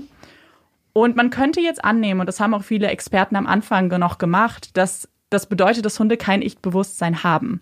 Das stimmt aber nicht. Und zwar hat dieser Spiegeltest nämlich einen Nachteil. Dieser Spiegeltest funktioniert nur bei Lebewesen, die ein sehr starkes visuelles Empfinden haben oder beziehungsweise eine sehr ausgeprägte Sehkraft. Das ist bei Hunden ja nicht so. Wir wissen, dass Hunde zum Beispiel sehr, einen sehr guten Geruchssinn haben oder sehr gut hören können. Ist ja bei Katzen auch ähnlich. Und deswegen nicht ihr primär, ja, das Sehorgan gar nicht so gut ausgeprägt ist. Man hat also versucht, einen ähnlichen Test zu machen mit Hunden, um zu schauen, ob sie nicht Bewusstsein haben. Und zwar hat man, das ist jetzt vielleicht ein bisschen eklig, mehrere Urinproben genommen von Hunden, hat sie in eine Reihe gestellt und hat Hunde daran schnüffeln lassen. Und Hunde haben an jeder Urinprobe relativ lange geschnüffelt, außer an der eigenen. Das heißt, sie konnten zumindest durch den Geruch erkennen, dass sie es selber sind und demnach nicht so interessant wie ein anderer Hund. Und übrigens, was auch ganz interessant ist, diesen Spiegeltest kann man auch mit Menschen machen. Und Kinder, das ist, wusste ich tatsächlich nicht, haben scheinbar auch lange noch kein Ich-Bewusstsein. Das kommt erst so ungefähr bei einem bis zwei Jahren, würde der dann auch funktionieren bei einem Kind. Und noch was, und jetzt komme ich vielleicht auch zu Olafs Verhalten mit Spiegeln. Und zwar können sich Hunde scheinbar nicht erkennen, aber sie verstehen, wie ein Spiegel funktioniert. Man hat nämlich Tests gemacht, indem man zum Beispiel einen Spiegel über die Futterschale gehangen hat und dann hat der Hund eben darüber geguckt, wo ist mein Futter und konnte es halt besser sehen. Und jetzt gibt es nämlich was, was Olaf mit dem Spiegel macht. Weil Olaf versteht auch, wie ein Spiegel funktioniert. Olaf ist ja der größte Stalker überhaupt. Wir haben ja schon mal ein Foto gepostet, der versteckt sich in irgendeiner Ecke und starrt einen einfach nur an. Und er setzt sich dann vor den Spiegel mit dem Rücken zu einem und starrt einen dann durch den Spiegel an. Und das sieht super witzig aus und creepy. Marike, kannst du das bestätigen? Das kann ich total bestätigen. Ja, Olaf ist, ist manchmal so witzig, weil auch gerade wenn wir aufnehmen, er setzt sich irgendwo hin, aber er beobachtet einen. Mhm. Und wenn wir zum Beispiel an unterschiedlichen Orten sind, er, äh, ich glaube, das machen wahrscheinlich alle Hunde, positioniert er sich immer so, dass er wirklich alles im Blick hat. Aber ja, Olaf ähm, erkennt sich auf jeden Fall nicht im Spiegel, bellt sich auch oft genug an. Also zu Hause nicht, aber zum Beispiel bei meinen Eltern, wenn sich die Lichtverhältnisse so ein bisschen ändern und er sich dann doch irgendwie plötzlich mal so zum Beispiel in der Glastür mhm. gespiegelt sieht, manchmal ist er dann wie von der Tarantel gestochen und denkt so, oh mein Gott. Mhm. Manchmal ist es ihm komplett egal. Ja. Mich würde es auf jeden Fall interessieren, wie das bei euch aussieht mit euren Tieren und vielleicht haben die auch so interessante Verhaltensweisen und setzen sich auch vor den Spiegel und gucken dann oder ja, Ihr könnt natürlich auch einen harmlosen Spiegeltest machen, um diese Theorie zu beweisen, aber schreibt uns gern mal. Das würde mich auf jeden Fall interessieren. Also mich hat diese ähm, Puppy Break sehr happy gemacht, dass Hunde doch ein Ich-Bewusstsein ja. haben. Ich weiß gar nicht, ob es irgendwas ändern würde, aber ich finde es irgendwie trotzdem. Na, ich schön. finde, dann macht es, also ich meine, man weiß ja, dass Hunde sehr intelligent, also ja, wie Kleinkinder sind, junge Kleinkinder.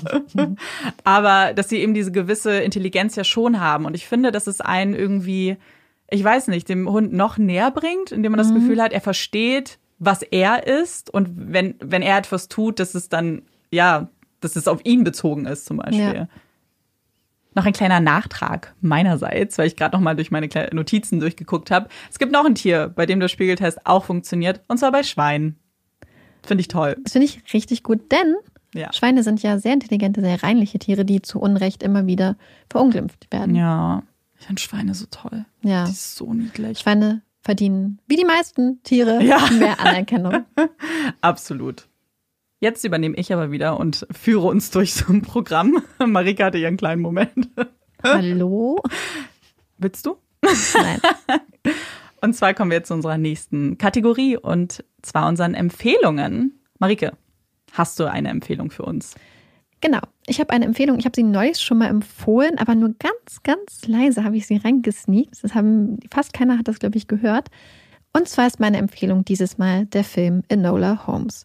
Enola Holmes ist die Geschichte von der eigentlich nicht existenten jüngeren Schwester von Sherlock und Mycroft Holmes. Und es ist eine sehr, sehr intelligente junge Dame, die an ihrem 16. Geburtstag feststellen muss, dass ihre Mutter verschwunden ist. Aber Enola Holmes wäre nicht Enola Holmes, wenn sie ähnlich wie ihre Brüder, beziehungsweise ihr einer Bruder, ganz besondere Fähigkeiten hätte, die sie unter anderem von ihrer Mutter mitgegeben bekommt. Und so geht eine ganz spannende, tolle Jagd durch England los. Es ist ein toller Film. Am Anfang wollte ich ihn nicht unbedingt gucken, weil ich, oh Gott, ich duck mich gleich, aber ich bin nicht der riesigste Millie Bobby Brown Fan. Wenn ich ganz ehrlich bin. Deswegen war ich erst so ein bisschen so, oh. Aber dann habe ich es geguckt und es ist wirklich ein total toller Film. Ich als absoluter Sherlock Holmes-Fan muss jetzt gestehen, dass ich den noch nicht geguckt habe. Ich werde ihn auch ganz sicher noch gucken, das weiß ich oh, auch. mittlerweile. Ne, ich hab's ja, ich habe schon gesagt, ich werde ihn hast- irgendwann du gucken. hast Noch gesagt, wieder sträubt sich mir ein bisschen. nicht. Ja, deswegen ist es noch nicht so ganz oben auf meiner Prioritätenliste. Amanda ist nämlich eine Puristin, Ja, die ich- Abweichung vom echten Sherlock Holmes-Universum nicht akzeptiert. Das Ding ist, ich habe ganz wenig so Geschichten, Bücher, Filme, wo mich das wirklich stört, wenn es anders ist. Ich bin da ja eigentlich ganz, gerade wenn Bücher zum Beispiel verfilmt werden, finde ich es überhaupt nicht schlimm, wenn sich Dinge ändern. Aber weil mir Sherlock Holmes so am Herzen liegt, persönlich, finde ich, ähm, weiß ich nicht, bin ich einfach immer so ein bisschen skeptisch, was sie, was sie daraus machen. Und deswegen, ich weiß, dass ich ihn gucken werde. Und dann kann ich euch nochmal sagen, ob, ob, es für, ob ich das bestätigen kann. Deine Empfehlung. Bestätigen. Amanda bestätigt dann. Ich bestätige es dann. Vielleicht. Sehr gut. Meine Empfehlung ist komplett anders. Und zwar haben Marike und ich festgestellt, dass Netflix jetzt schon ein paar Weihnachtsfilme rausbringt. Und ganz ehrlich, ich finde, November ist eine gute Zeit, um, Netf um Weihnachtsfilme schon wieder zu gucken. Weil ich glaube, wir brauchen alle ein bisschen Weihnachtsstimmung. Also ich brauche Weihnachtsstimmung.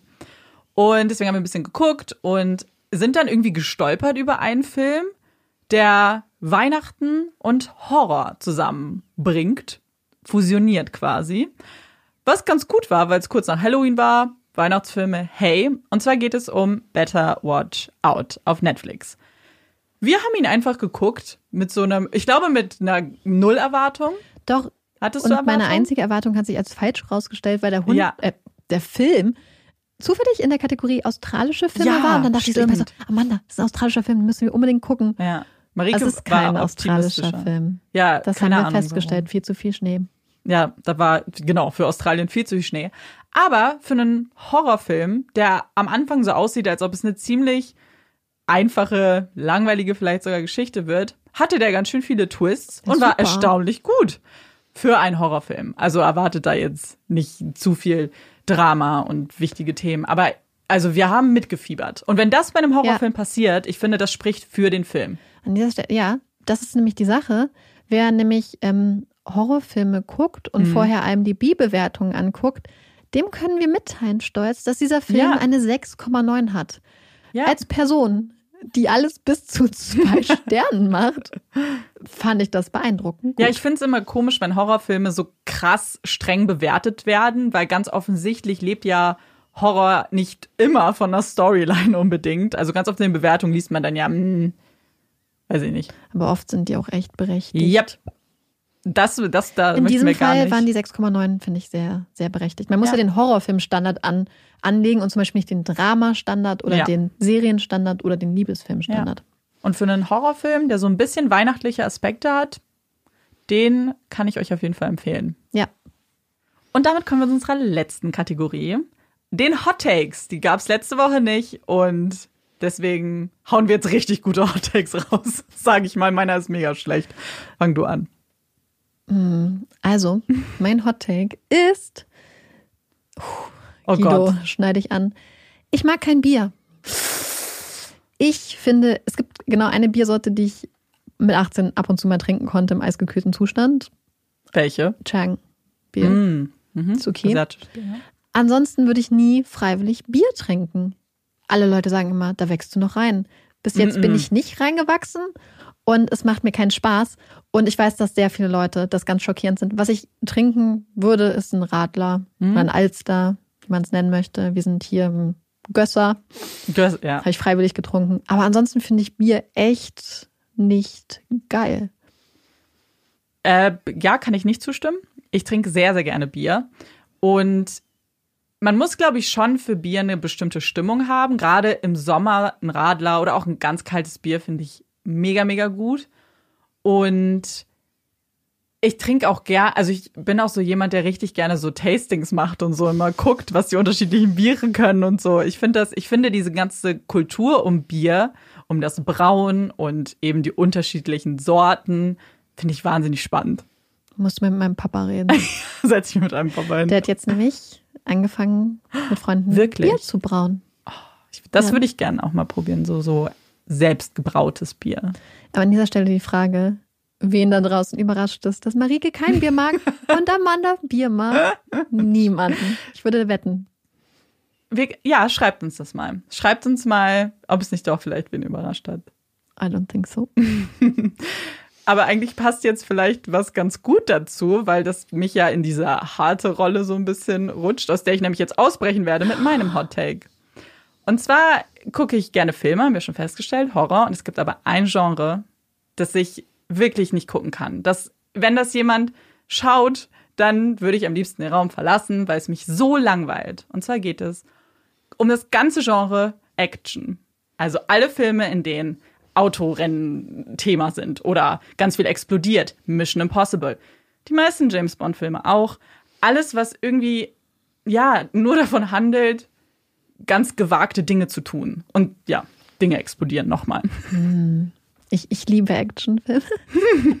ich finde das total toll. Ich mag es sehr gerne, wenn Sachen explodieren. Und ich weiß, es ist total doof und ein schlechtes Vorbild, aber ich mag es auch, wenn die Leute irgendwo langlaufen und dann die Bösen Ja. aus dem Weg räumen. Und ich mag James Bond und ich mag Action. Oh, ich finde das voll toll. Crank. Ist Crank für dich ein Actionfilm oder Ja, ist es noch doch, das zähle ich dazu, Ernsthaft?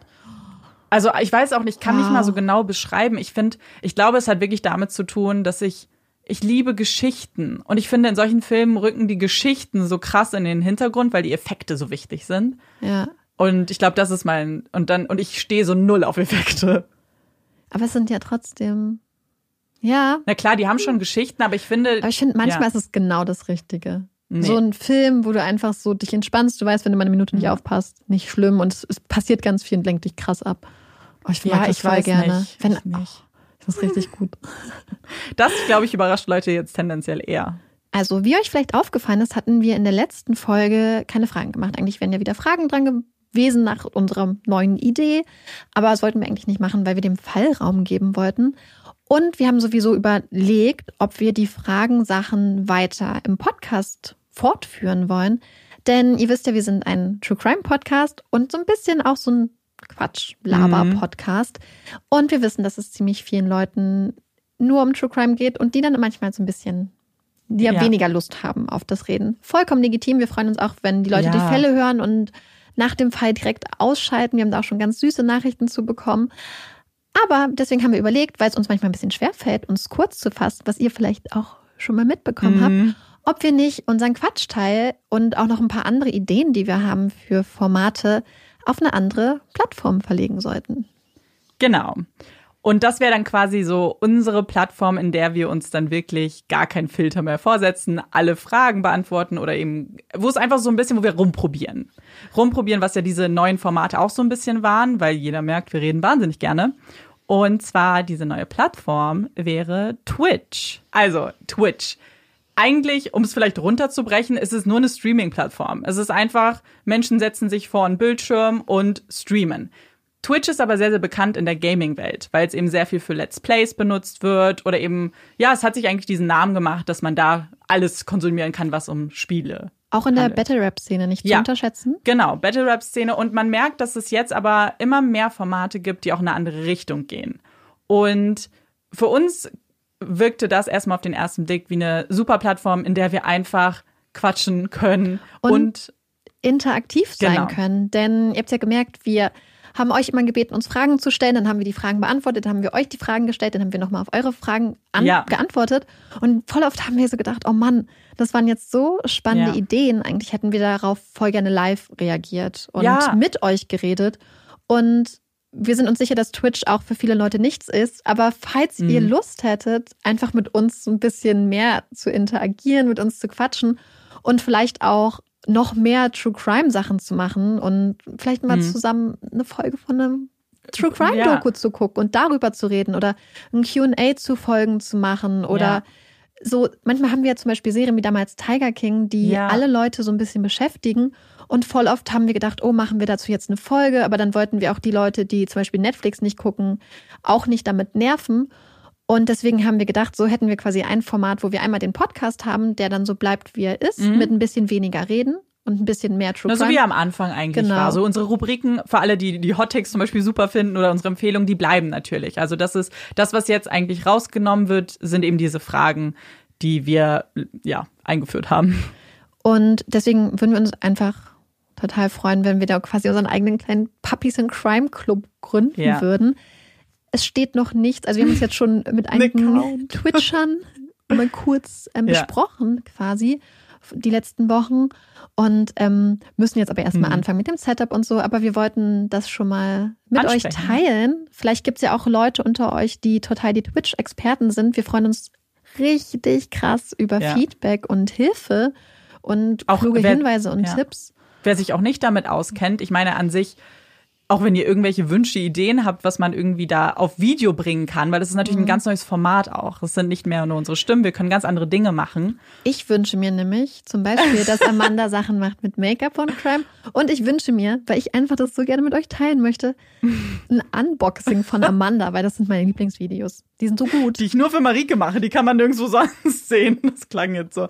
Genau, und Marike kann dann einfach ihre Bücher vorstellen. Und Ohne dass ich mich so kurz Ihr fassen könnt einen muss. kleinen Buchclub machen vielleicht. Also alles kann, nichts muss. Und ganz offensichtlich, jeder, der nur für True Crime hier ist, der, dem geht nichts verloren. Das ist einfach ein kleines Zusatzding. Und wir haben jetzt irgendwie, glaube ich, schon ein paar Wochen drüber geredet und wir haben einfach so Lust darauf und sind, und es, die Idee geht auch nicht weg. Deswegen sprechen wir sie jetzt an, obwohl Ja. nichts steht, weil wir einfach so euphorisch sind. Und weil wir einfach, glaube ich, richtig Lust darauf haben, einfach so einen kleinen, das Ja. hört sich so doof an, aber ich finde so einen kleinen Club Na, so, ein, so einen sicheren Raum und es ist Ja. gemütlich und Und wo wir uns halt Ja. auch nicht immer überlegen müssen, Mhm. "Hm, interessiert das jetzt die Leute, müssen wir uns da, weil dann können uns genau die Leute zuhören, die auch Lust auf die Themen haben. genau. Wenn es dann soweit ist, werden wir das übrigens natürlich ganz groß bei Instagram und hier verkünden. Ja. Bis dahin Genau. ist noch nichts. Ja, wir sagen euch auf jeden Fall Bescheid, aber dann wisst ihr jetzt schon mal, was geplant ist. Und damit wollen wir diese Folge auch beenden, mit dieser Information, mit dieser Idee und hoffen, euch hat diese Folge gefallen. Wir wünschen euch noch einen schönen Abend oder Tag, je nachdem, wann ihr es hört und hoffen, dass ihr uns auch beim nächsten Mal zuhört. Ich bin Amanda Ich bin Marike. und das ist Puppies in Crime. Tschüss.